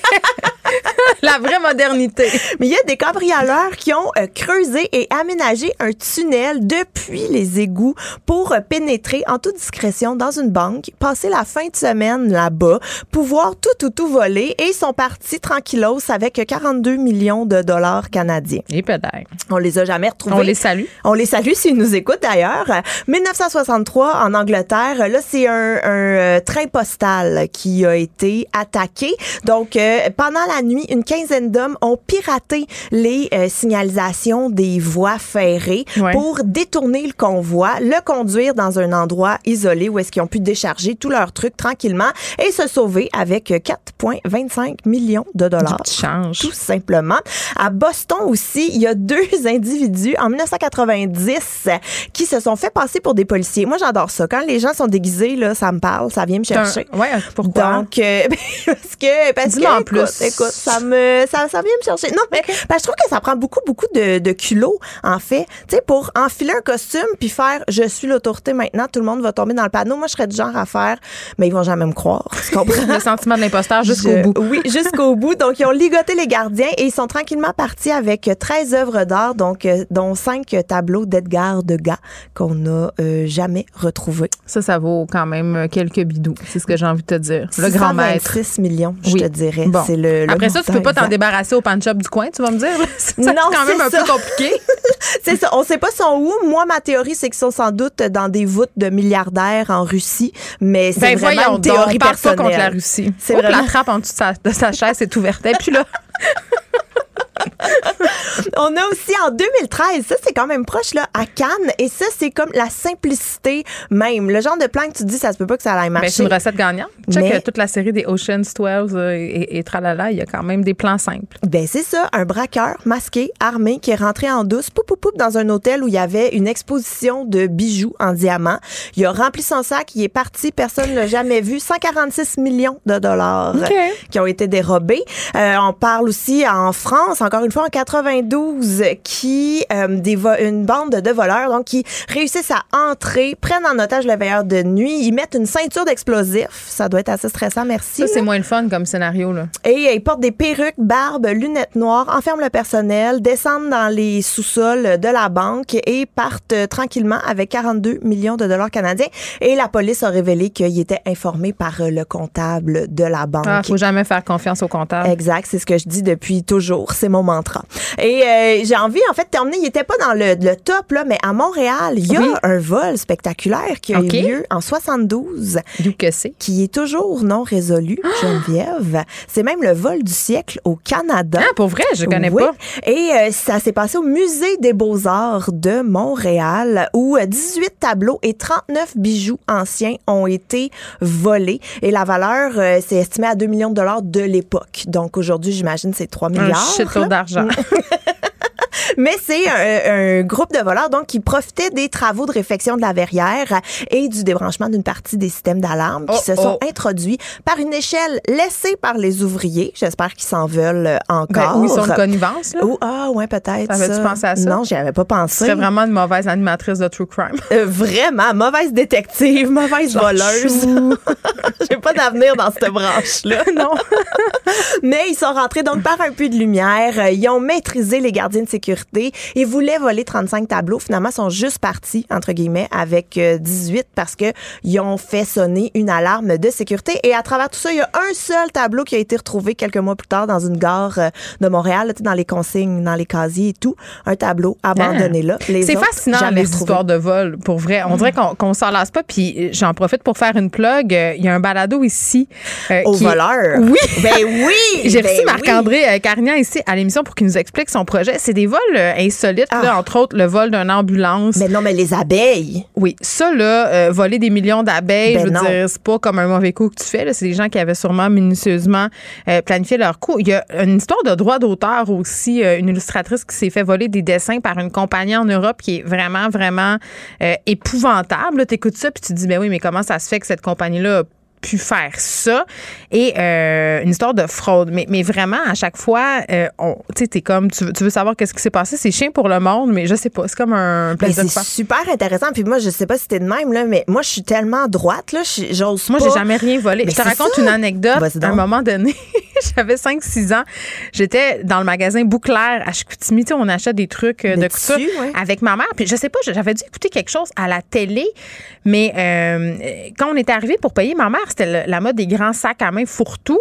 Elle avait mis des draps en percale dans son sac, tu sais, en attendant de les payer. Tu comprends? Pour, euh, parce qu'elle avait, elle voulait s'occuper de moi, elle voulait tenir la main. Et en arrivant à la caisse, je voyais qu'elle avait les draps dans, dans son sac. Et j'ai dit, ma mère, c'est une voleuse. J'ai dit ça. Et ma mère, je pense que je n'ai jamais vu fâchée de même de toute ma vie à ce jour-là. Euh, la, la vendeuse, évidemment, riait, connaissait très bien ma mère, puis a compris la situation. Mais après euh, notre périple chez Boucla, elle m'a amené ma mère euh, en avant de la prison de Chicoutimi. Ah ben voyons. Et elle m'a dit, c'est là qu'ils vont, les voleurs, Geneviève, les voleuses. Donc, si la vendeuse t'avait cru, c'est là que j'aurais été. Puis ça m'a dompté pour les histoires de vol. J'ai jamais rien pris. C'est ça. Donc, euh, voilà. C'était ma petite histoire euh, croustillante du jour. Ben, j'adore ça. On se laisse euh, sur une découverte archéologique, non pas en Égypte ancienne, mais à Sorel-Tracy. Sorel Tracy, je te fais voyager aujourd'hui. J'adore ça. J'ai mon passeport vaccinal.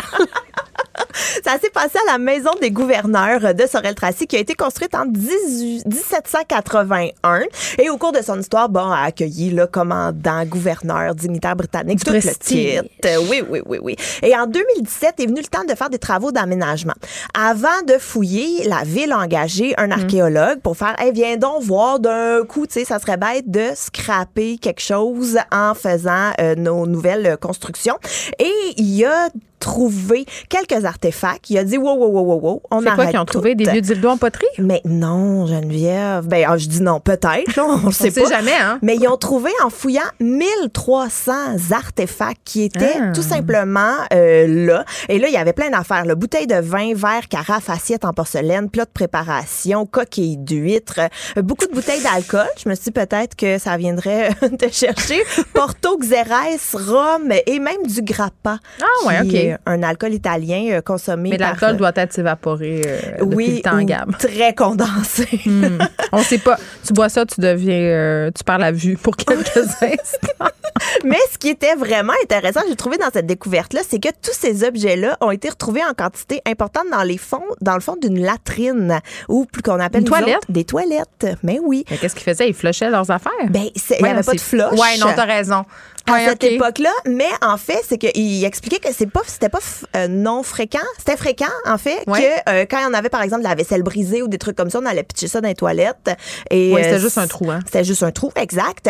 Mais là, en jeter autant, c'est ça qui est J'ai impressionnant. une autre anecdote. Je suis tombée dans la non? toilette sèche au camp de vacances. Oh, what? Arc! C'est vrai. Arc, arc, arc. On était en camping. Je te jure, c'est vrai. On était en camping sauvage, OK, avec tout le groupe. Puis mon père et ma mère m'envoyaient dans des espèces de camps intenses où on faisait de la survie. Et là, il fallait monter nos tentes. Et la nuit, tu sais, bon, il y avait un- une- des installations sanitaires qui étaient installées sur le, le camp, tu sais, où on tentait. C'était un trou, puis il y avait une, une branche d'arbre sur laquelle tu t'assoyais pour faire ce que tu avais à faire. Puis tu tenais après une autre branche avec tes mains pour pas basculer par en arrière. Mais moi, un matin, j'avais envie. Puis moi, j'écoute, là, j'avais 9-10 ans, puis je trouvais donc le moniteur cute, OK? Et là, je m'en vais aux toilettes et, et je pense pas à la rosée.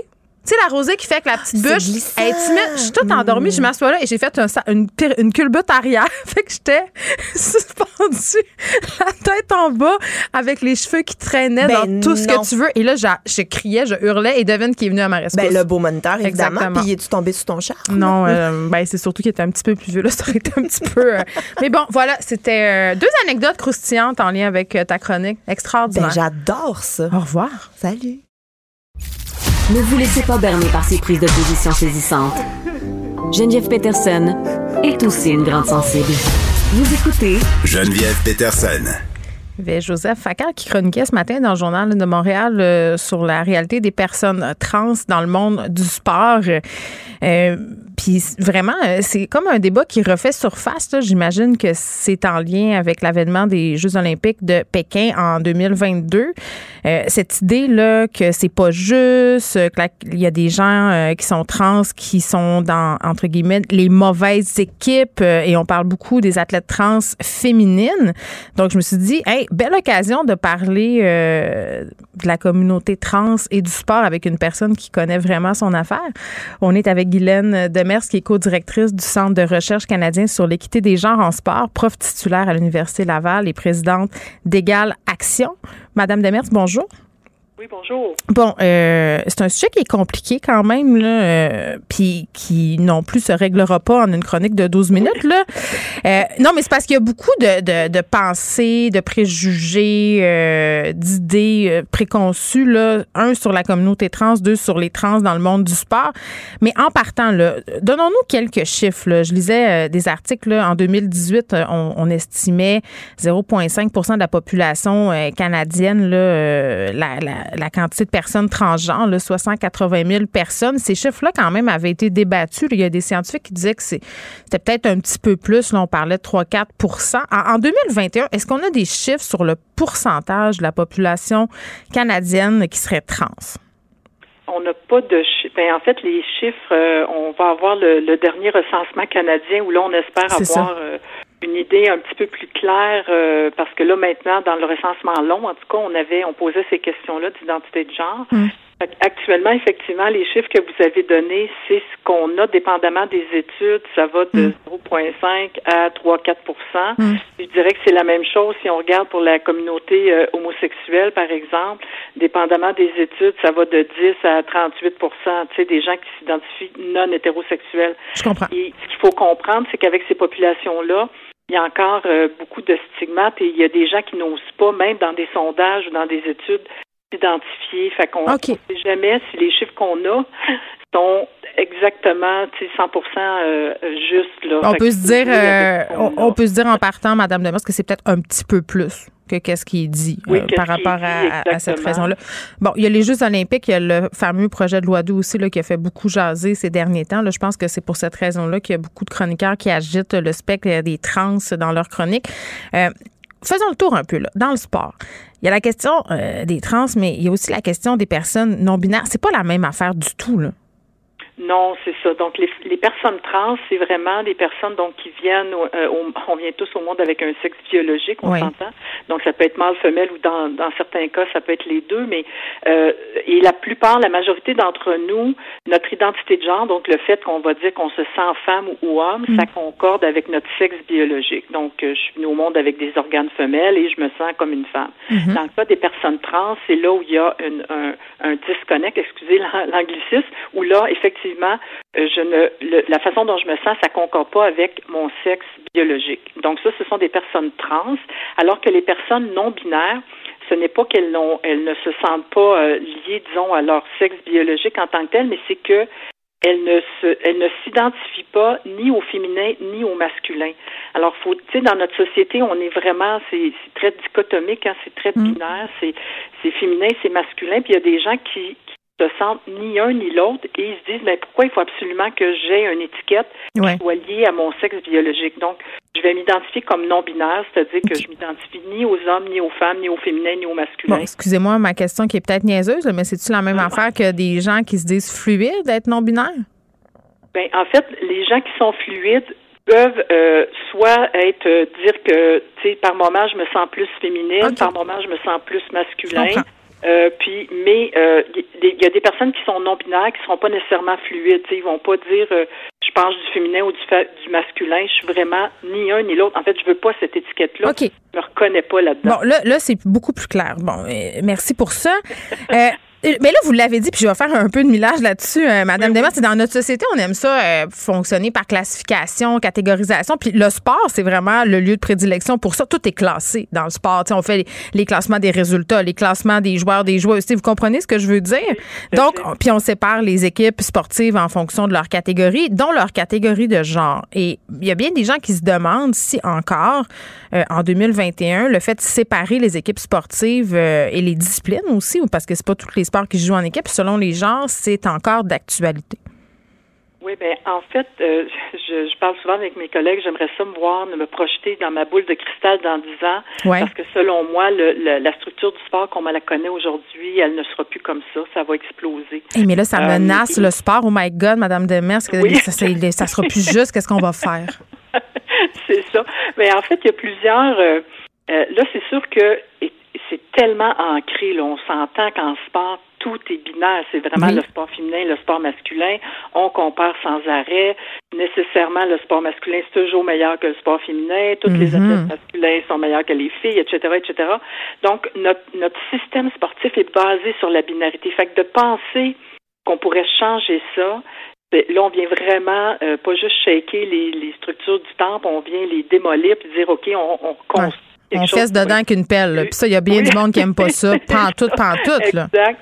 Puis, là, un des parallèles qui est fait, c'est que euh, si on regarde au niveau du sport paralympique, comment ont-ils réussi à faire en sorte que les compétitions, c'est pas parfait, mais pour que la majorité des disciplines des, des, euh, euh, soient ce qu'on va appeler juste, puis ce concept-là, il est tout le temps euh, à prendre avec des pincettes là en sport, mais donc ils ont des catégories qui euh, vont faire en sorte qu'on va tenir compte du handicap pour s'assurer que même si vous et moi on n'a pas le même handicap, lorsqu'on va arriver sur le terrain, sur la piste, on va avoir des avantages similaires ou des désavantages similaires. Donc, il y a des façons de repenser le sport, puis c'est une des voies qui est anticipée, en fait, dont on parle de plus en plus, c'est de dire, est-ce qu'il n'y aurait pas une autre façon de catégoriser le sport pour pardon, pour qu'effectivement tout le monde y trouve sa place et sans qu'on euh, que, que systématiquement il y ait des gens qui trouvent que c'est injuste. Mais parce On que c'est ça, euh, Madame Demers, sais, c'est l'idée que les gars sont plus forts et sont plus rapides. Euh, donc, que les femmes trans, euh, justement, elles seraient avantagées par rapport à leurs consoeurs euh, de sexe féminin de façon biologique. Puis là, je, je le dis en toute candeur, là, j'espère que j'ai froissé personne en disant ça. là. C'est c'est comme compliqué, les, les appellations. Mais, mais c'est ça, c'est cette idée-là que, mon Dieu, c'est donc bien pas juste. Puis, corrigez-moi si je me trompe, mais le sport à base, c'est pas juste. Il y a des joueurs de hockey qui sont plus gros, qui sont plus rapides. Tu sais, l'injustice, elle est partout dans le sport, non? Exactement, c'est ça. Fait que ça, c'est en partant, ce concept de justice-là, il faut toujours se demander c'est juste pour qui? Alors, si moi, effectivement, je suis une athlète puis je suis venue au monde en Amérique du Nord, j'ai probablement pas mal plus de chances euh, de me rendre où je veux comme athlète que si je suis venue au monde au Bénin ou au Togo. Euh, donc, cette notion de justice, elle est partout. Tu sais, euh, au basketball, si je mesure 7 pieds, ben je m'excuse, mais c'est un avantage. Fait qu'on va vrai. faire pour les 5 pieds 8 et moins, puis les Oui, mais on parle des hormones, là. On dit, OK, aux Olympiques, on fait des tests d'hormones. Puis en même temps, je me dis, Madame Demers, tu sais, les athlètes trans, ils ne tuent tant que ça. là? C'est pas comme si c'était la grande menace non plus. là. Mais ça, c'est, je suis vraiment contente que vous abordiez ce point-là parce que quand on en parle, il y a vraiment un- un- un discours qui est très, très euh, transphobes, donc des gens qui, tout à coup, vont dire on met en péril le sport féminin. C'est comme s'il y avait euh, 250 000 athlètes masculins qui demain vont décider d'aller compétitionner du côté des femmes pour gagner des médailles. Tu sais, c'est, tellement absurde. C'est comme un épouvantail qu'on agite, mais dans quel but? C'est comme, on dit, il y a un lobby trans, il y a un lobby trans qui veut s'immiscer partout, même aux Olympiques. Je veux dire, mais à quel point? Je veux dire, c'est, c'est pas- c'est comme si on fait un gros problème de société avec, avec des gens qui sont une minorité qui veulent juste genre, vivre leur vie. Tu sais, ils demandent pas des exceptions, ils veulent juste faire partie de la société. Oui, tout à fait. Puis le- ce que je trouve vraiment dommageable aussi, c'est que les gens, tu sais, je comprends que c'est un débat qui est extrêmement polarisé, où les émotions prennent souvent le dessus euh, sur les, les données qu'on a, les données probantes en recherche, ce qu'on sait de, de la participation des femmes trans en sport. Puis à ce jour, là, je m'excuse, mais il n'y a pas de femmes trans qui ont gagné une médaille aux Olympiques. Là. Euh, tu sais, là, euh, euh, Laurel Hubbard, la, la néo-zélandaise qui est en haltérophilie, qui avait fait tout un plat parce qu'elle allait, elle allait représenter la Nouvelle-Zélande. Mhm. Elle n'a même pas levé sa barre une fois, là.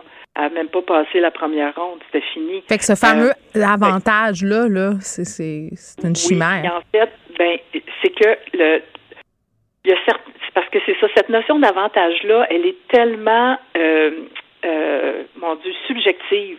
Euh, Puis si on regarde au niveau des athlètes, des femmes trans, bien, on essaie de trouver effectivement cette, euh, ce critère-là qui serait supposément objectif pour dire, ben oui, on est capable de prouver, hors que tout- de tout doute, qu'une femme trans a un avantage indu. Puis à ce jour, on n'a pas été capable de le prouver. Donc, un, il y a très peu d'études, puis on le comprend parce que c'est une petite population. Exact. Alors, on a très peu d'athlètes, des femmes trans avec qui on peut faire des études, et ce qui fait que nos résultats, ils sont pas euh, cohérents d'une étude à l'autre. On n'est pas capable de dire, euh, c'est clair, il y a un avantage, Mm. toutes les femmes trans gagnent toutes les compétitions. Alors, d'un point de vue scientifique, on n'est pas capable Ben, de le prouver encore aujourd'hui. C'est ça. Fait que je pense que c'est un débat qui vient nous chercher. Aussitôt qu'on qu'on parle du féminin, du masculin, puis surtout en sport, où notre norme, elle est encore vraiment autour du sport masculin, qui est, c'est Mm. ça le top, le best. Alors de penser que quelqu'un qui était un garçon avant ou un homme avant transitionne et devient une femme, ben c'est sûr que dans notre tête, on, on assume tout de suite que, voyons, si c'était un gars avant, c'est sûr qu'il va clencher toutes les Ou le filles. contraire, on se dit euh, un homme trans, ben il sera pas de calibre. Puis ça, ça témoigne de préjugés qui sont tellement bon euh, profondément ancrés. Moi, j'ai l'impression que les, les, les personnes trans en ce moment elles suivent le même genre de préjugés que la communauté gay dans les années 80. Tu sais, c'est un Euh, peu la même affaire. Oui, on en connaît très peu. Puis malheureusement, c'est ça, c'est que dans l'espace public, écoute, j'écoutais encore l'entrevue de, de Monsieur euh, Facal avec euh, euh, Richard Martineau. Oui. Je, je, je- j'en reviens pas là. Ça vous Des- faisait des opérations qui ont été dites dans cette entrevue-là, euh, puis des parallèles qu'on fait, tu sais, en disant bon ben là parce que je me sens femme, c'est ça, là, il faut considérer que tu es une femme, puis là. Martineau qui part en disant et si moi je me sens noir, je veux que tout le monde me, voit comme noir. Tu sais, il faisait des parallèles. Oui, de- ben c'est pour ça, euh, moi j'avais envie qu'on parle avec quelqu'un euh, dont c'était le métier de faire des recherches sur ces questions-là, parce que, comme vous dites, j'ai l'impression que ce sont des débats qui sont fort émotifs, qui touchent aussi au fondement même de notre société. Ça se passe comme ça depuis tellement longtemps que c'est sûr que ça peut être challengeant pour certaines personnes, puis c'est difficile aussi de se démêler.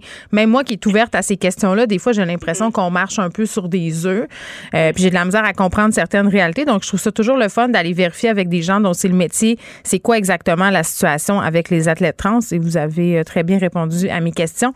Guylaine Demers, merci, qui est co-directrice du Centre de recherche canadien sur l'équité des genres en sport, qui est prof aussi titulaire à l'Université Laval et présidente d'Égal Action. Geneviève Peterson. Rebelle dans l'âme, elle dénonce l'injustice et revendique le changement. Léa Strisky. Mais je veux que tu le saches que ça a un effet.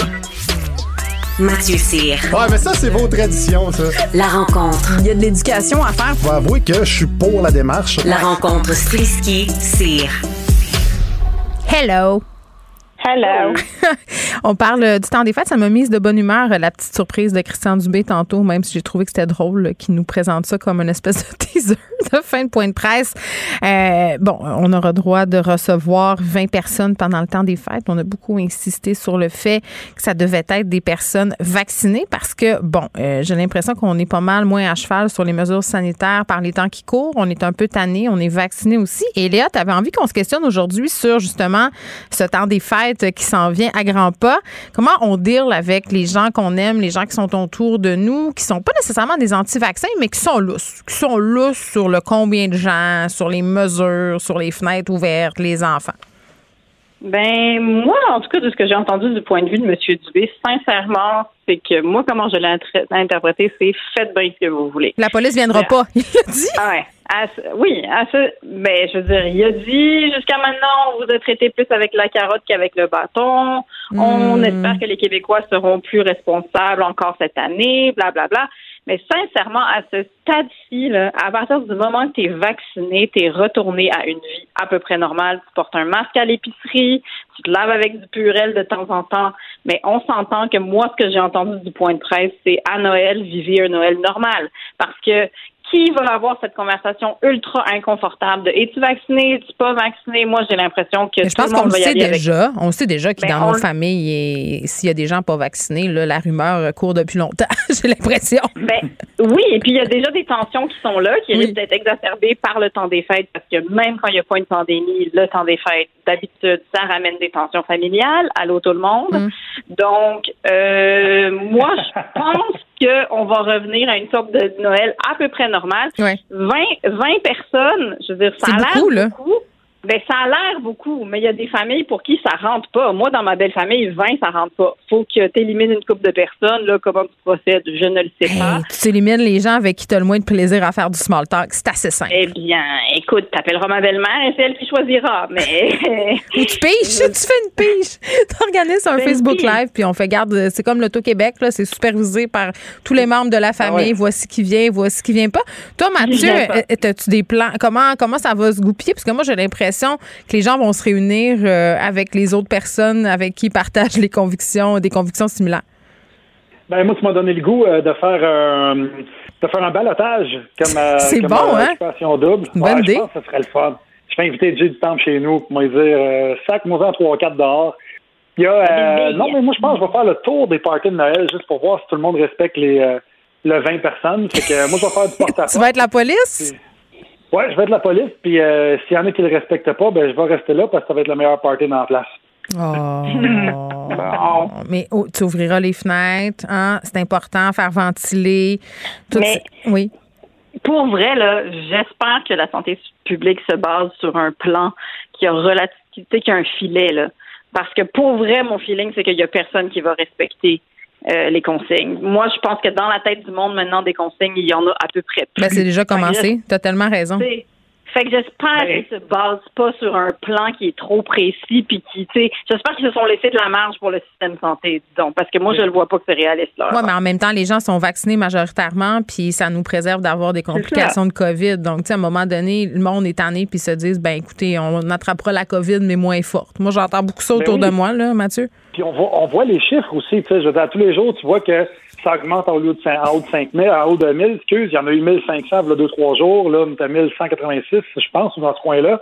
Mais euh, au niveau des décès, c'est un par jour. euh, là, la, la courbe des décès n'a pas augmenté. Ça n'a pas suivi la courbe Ouais. de Mais contamination. c'est quand même triste pour les, les familles de ces gens-là. tu sais. C'est parce qu'on parle de décès comme si c'était des numéros. tu sais, Ça, ça reste des, des, des, des personnes qui perdent la vie à cause d'une pandémie. Mais je veux dire, c'est clair qu'on n'est pas dans le même optique qu'on l'était euh, lors de la première vague. Exactement. Non, parce c'est ça. que justement, il y a une immunité collective qui n'était pas là au début. Mm. Puis la personne qui meurt, probablement que c'est une personne qui avait déjà des, euh, des complications ou qui facteurs dans de risque. avancé ou qui n'était pas qui était pas vacciné. Ouais. Fait que là, on se rend compte que quand tu n'es pas vraiment à risque en tant que tel, puis que tu as eu tes deux doses de vaccin, euh, le variant Omicron, en tout cas, euh, il n'a pas l'air si terrible que ça à l'échelle Mais à date, on, on va voir qu'est-ce qui se passe. Puis il y a cette troisième dose-là qui se profile à l'horizon. là. Donc, tu sais, on est, moi, je suis Ouais. relativement sereine. là. Moi aussi, mais ça, ça reste que les conversations inconfortables et les malaises vont Ah, être là mon pareil. Ouais, mais c'est Noël, Léa. C'est Ben, c'est quoi Noël si c'est pas des conversations inconfortables et des malaises? Je veux dire, c'est pas Ben, c'est Noël sûr. si c'est pas ça, Mais- là. Mais en plus, c'est que si toi, tu as l'impression que tu as fait la, ta part pour la société, puis que ça fait des mois et des mois que tu le fais parce que tu es Mm. vacciné, tu as vacciné tes petits, tu as fait tout qu'il fallait, puis tu t'attendais déjà Ouais. ta demi-sœur ou ton. Ouais, j'ai mon cousin Jaden qui fait du motocross, qui lui s'entorche, puis qui revient de Cancun, puis tout ça, ça. Ouais, ça se peut que ça crée des tensions. Mais grand-maman veut que toute la famille soit là, fait que là, tout le monde est là, tu sais, je veux dire, ça, ça va être inconfortable, moi, je pense, en tout cas. Je salue les antivax à Noël. On ira se battre euh, dans le cours, euh, dans, faire des rondes en neige. Euh, sous une note beaucoup plus sérieuse, euh, j'imagine que vous avez vu hier soir ce qui s'est passé dans le coin de Laval, là, des coups de feu qui ont été tirés à l'extérieur euh, d'une bibliothèque, un projectile qui a atteint un jeune qui était à l'intérieur de la bibliothèque. Euh, Lieu de, ça, ça m'a un peu surprise, là, où se rassemblent des gangs de rue là, dans cette bibliothèque-là. Bon, je trouvais que c'était un peu, euh, un peu paradoxal, mais, mais je me faisais la réflexion suivante parce que Mathieu, depuis le début de qu'on a ces fusillades-là à Montréal, on se dit, OK, il faut pas paniquer, euh, ça se passe dans un contexte X, faut pas stigmatiser des gens ni des populations. Mais là, on, on voit de plus en plus euh, d'affaires qui se passent euh, sur une base quasiment quotidienne, des gens qui ont rien à voir avec les gangs de rue qui se font tirer dessus. Sais, moi, j'ai une enfant de 15 ans qui se promène partout à Montréal en transport en commun, et là, la mère en moi commence à embarquer puis à faire, wow, t'as peu, là, j'ai peut-être un peu peur. Ben, je te comprends. Euh, je veux des fois, des fois, il y a des sujets comme ça qu'on monte en épingle sans que ça puis que ça n'a pas lieu d'être. Mais par contre, là, depuis deux ans, les fusillades sont en augmentation. En 2021, il y a eu plus de 100 fusillades sur le, le territoire de l'île de Montréal. Et il y a eu plus de 360 balles qui ont été tirées. C'est énorme. Ben, juste les meurtres Et- cette année, le nombre de meurtres, on est au-dessus de 30, c'est vraiment plus élevé que l'année passée. Là. Oui, ben au niveau des meurtres, oui. Ça, la, la- bonne nouvelle, c'est que quand c'est un meurtre puis que c'est lié à une gang de rue, ça atteint personne d'autre. La mauvaise nouvelle, c'est que la plupart de ces projectiles-là, euh, selon euh, les dires de plusieurs experts en armes à feu, ça peut voyager jusqu'à 1,5 Non, c'est km. c'est, beaucoup, c'est loin 1,5 km. Fait que quand tu vas sur, sur, sur le coin de la rue, puis tu sors ton gun pour faire ton show, puis tu tires n'importe où, blap, tac, tac, tac, tac, tac, tac, ça va dans des, dans des quartiers résidentiels, ça peut traverser des, euh, des fenêtres, euh, évidemment, comme, comme si de rien n'était. Ça peut tuer quelqu'un dans son salon qui est en train de se faire une sauce à spaghetti dans son salon, dans sa cuisine. Mais bref, Ouais. ça peut, ouais, ben, ça se peut qu'il ait une petite appart puis qu'il fasse ça à partir de son salon. Mais bref, c'est euh, et, et- et le phénomène est tellement en hausse que de plus en plus de Montréalais songent à s'armer. Et là, je me demande est-ce qu'on est en train de s'américaniser tranquillement? Parce Ben, en tout cas, on n'a pas le euh, même accès aux armes, là, la- on s'entend. Pardon? On n'a pas le même accès aux armes qu'aux États-Unis. Pour l'instant, non, mais je me dis, ceux qui ont collaboré pour cet article-là, parce que c'était dans la presse qui en parlait, c'était des gens qui passaient par la voie légale. Ils allaient s'acheter des, des, des fusils de façon légale, ils avaient leur permis de, de port d'armes, etc., etc. Puis ils ont juste le droit de le sortir pour aller au centre de tir. Mais je me dis, combien qu'il y en a qui vont aller du côté illégal? Parce qu'on a beau dire, moi j'habite dans une petite banlieue où est-ce que je crains nullement pour une balle perdue, mais si j'habitais à Montréal-Nord ou à Saint-Léonard, peut-être que je penserais. Peut-être que je penserais de me, moi aussi de me pogner un gun sur le side puis de dire, OK, s'il arrive quoi que ce Ouais, mais soit. d'avoir un gun au chez vous, ça t'empêche pas de manger une balle perdue, là. On s'entend. Tout à fait. C'est sûr que ça m'empêche pas de manger une balle perdue. Je pense, je pense pas que c'est, c'est- je pense pas que régler le problème des armes à feu à Montréal, c'est en ayant plus d'armes à feu à Montréal. Ben, je, suis tout- je suis 100% d'accord avec toi. Sauf que d'un autre côté, j'habite pas dans un quartier chaud. Fait que si je trouvais plein de douilles au parc, où est-ce que mon enfant de l'enfant de ma blonde qui a Ben. trois ans, où est-ce qu'il va jouer, si au parc, euh, je trouvais une, une trentaine de douilles qui traînent à terre, puis savoir qu'il y a eu des fusillades là régulièrement, ben peut-être Hmm. Ouais. que j'irai au parc avec mon gun au cas où, tu sais. Ben, je sais pas, mais c'est tellement, c'est tellement un problème qui, qui est profond et complexe. Là. Pourquoi il y a des jeunes qui ont accès à des armes à feu? Pourquoi ils se valorisent à avoir des armes à feu? Pourquoi ils ont envie de faire partie euh, de des gangs? Euh, tu sais, ça touche à des facteurs euh, socio-économiques qui sont, qui sont indéniables. là. Il, faut, il faut régler le problème de la sécurité à Montréal avec des forces policières. Ça, c'est une chose, mais il faut régler aussi le problème socio-économique qui génère tout ça. là. C'est quand même un sujet assez complexe, mais ça commence. En tout cas, moi, personnellement, qui est tout le temps la fille qui essaie de relativiser, là, pour être honnête, là, euh, hier soir, quand ça s'est passé, j'ai trouvé que là, ça commençait à bien faire. là. Je me suis dit, là, Ouais. est-ce qu'on va, est-ce qu'on va faire quelque chose avant qu'il arrive, euh, parce qu'il y a quand même des personnes qui ont perdu la vie qui étaient nullement liées aux gangs. Puis en même temps, je dis ça, puis je dis, tu sais, un petit gars de 15-16 ans là, qui est dans une gang de rue, là, il mérite pas plus de se faire gonner euh, qu'un enfant qui a rien à voir là-dedans. C'est un enfant. Oui, puis en plus, euh, hier, on était le 6 décembre, donc la commémoration Ah oui. de la tuerie à Ouais, Polytechnique. c'est ça. Puis oui, ça oui. nous donnait une sorte de recul euh, par rapport à ces événements-là, mais aussi comment le monde a évolué. Puis je trouve que justement, depuis le début de l'année, il y a comme une espèce de recrudescence de la violence par arme euh, qui nous fait nous demander, Ouais. mais est-ce qu'on a évolué raison. en mieux? Oui, puis ça, ça, ça a été évoqué aussi euh, par les survivantes euh, de la tuerie, là, cette ressurgescence des crimes par arme à feu. Léa et Mathieu, merci beaucoup. On se parle demain. Joignez-vous à la discussion. Appelez ou textez le 187 Cube Radio 1877 827 2346. Hello. Culture et société. On rejoint Anaïs Gertin-Lacroix. Salut Anaïs. Allô, Geneviève? Écoute, c'est si drôle. Alexandre Champagne euh, qui s'est emparé du compte Facebook de trois fois par jour et qui, depuis hier, écoute, euh, fait des publications à la chaîne, euh, mais ça va très, très loin quand même. Là, la gang de Ricardo Cuisine euh, s'en est mêlée. Ah, c'est c'est délicieux. là, C'est hilarant. là, ce qui s'est passé hier, là, il y a plusieurs artistes qui s'en sont mêlés aussi. Euh, Mathilde Dufour, Marie-Ève Janvier, 10 ans. Je m'en allais me coucher. Arnaud c'est Soli. impossible.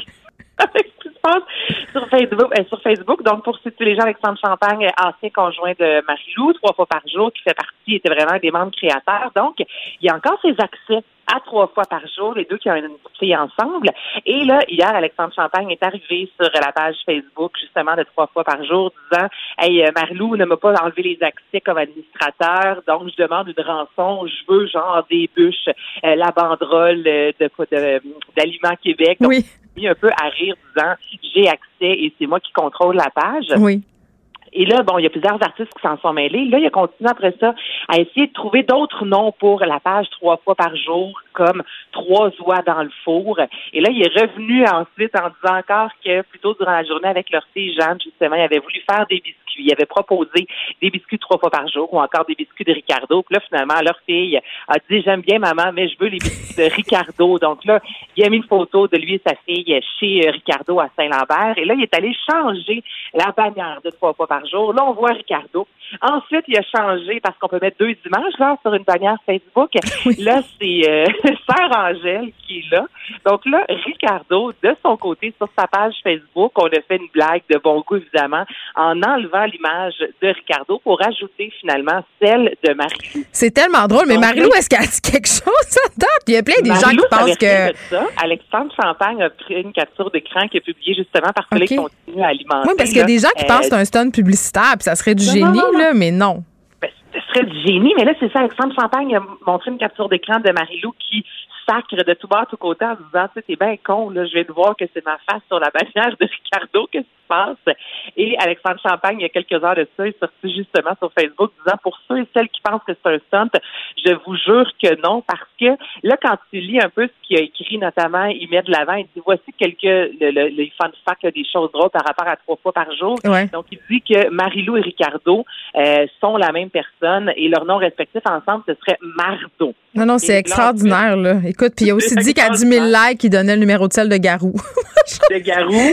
Et là, il écrit Marie-Lou brille dans le noir. Après ça, il Oui. dit, euh, pour citer les fameuses, pour les gens à l'époque qui nous demandaient, mettons, pour une recette au poulet, si j'ai pas de, de poulet, puis mettons, j'ai pas d'olive, qu'est-ce que je peux faire? Puis là, il disait, moi, je laissais toujours Marie-Lou répondre parce que si c'était moi, puis là, il écrit en gros caractère, cuisine-toi un pogo, Micheline. Et finalement, il a même écrit qu'il voulait euh, travailler fort pour euh, éventuellement peut-être inventer une recette de scone dans le cul. Donc, il dit, je vous jure que ce n'est pas Marie-Lou parce qu'elle ne m'aurait jamais accepté de vous parler de recette de scone dans le cul. Donc, c'est ce qui se passe. Mais moi, je trouve que c'est du, c'est du trollage de catégorie champion mondial. Je trouve ça extraordinaire. Donc, allez voir ça. Euh, il nous reste une minute et demie, Anaïs, pour parler de cette maquilleuse euh, fort populaire sur YouTube qui fait euh, des maquillages de vedettes. Elle a maquillé Adèle, je pense, aussi. Hein? Exactement. Donc, c'est euh, Nikki Tutorials, et qui est une maquilleuse. Je t'ai envoyé ça, Geneviève, la semaine dernière. C'est quelque Et chose. ce que j'aime, en fait, c'est qu'elle prend le- une artiste, mais tu sais, le maquille, là, des euh, Drew Barrymore, entre autres, euh, que Kim Kardashian, et avec Adele, entre autres. Et elle maquille la moitié du visage Oui. seulement de l'artiste. Comme quand tu vas chez Mac au centre-ville, mais c'est pas le même résultat. Pas le même résultat. Et c'est vraiment, moi, je trouve que ça fait du bien à mon estime, tu comprends, de voir une Adèle qui arrive pas maquillée. Ouais. Et là, on voit, c'est les cils. Là, ça écoute pendant les filles, c'est genre pendant presque une heure. Là, puis là, tu vois le maquillage. Fait que tu vois à quel point que travail derrière et ça donne des moments aussi croustillants d'entrevue parce que euh, Nikki en soi, c'est une fille très cool avec qui on pourrait aller prendre un café, prendre un verre et dans le- l'entrevue avec euh, Adele, ben, Adele lui révèle justement qu'elle n'a pas accès à sa page Instagram et qu'elle l'a eu seulement durant la pandémie. C'est la seule fois qu'elle a publié une photo de elle euh, pour célébrer là, la fête de la Jamaïque. Elle s'est fait des tresses sur la tête. On l'avait accusée justement. Ouais. Euh, bon, cette fameuse. Bon, ben, c'est ça. Donc, euh, elle avait pas, euh, c'est peut-être une bonne chose qu'elle n'ait pas le contrôle de sa page. Moi, je, je veux, je veux pas qu'elle prenne un café avec elle. Je veux qu'elle me maquille. Merci, Anaïs. Merci aux auditeurs. À demain, 13h. Cube Radio.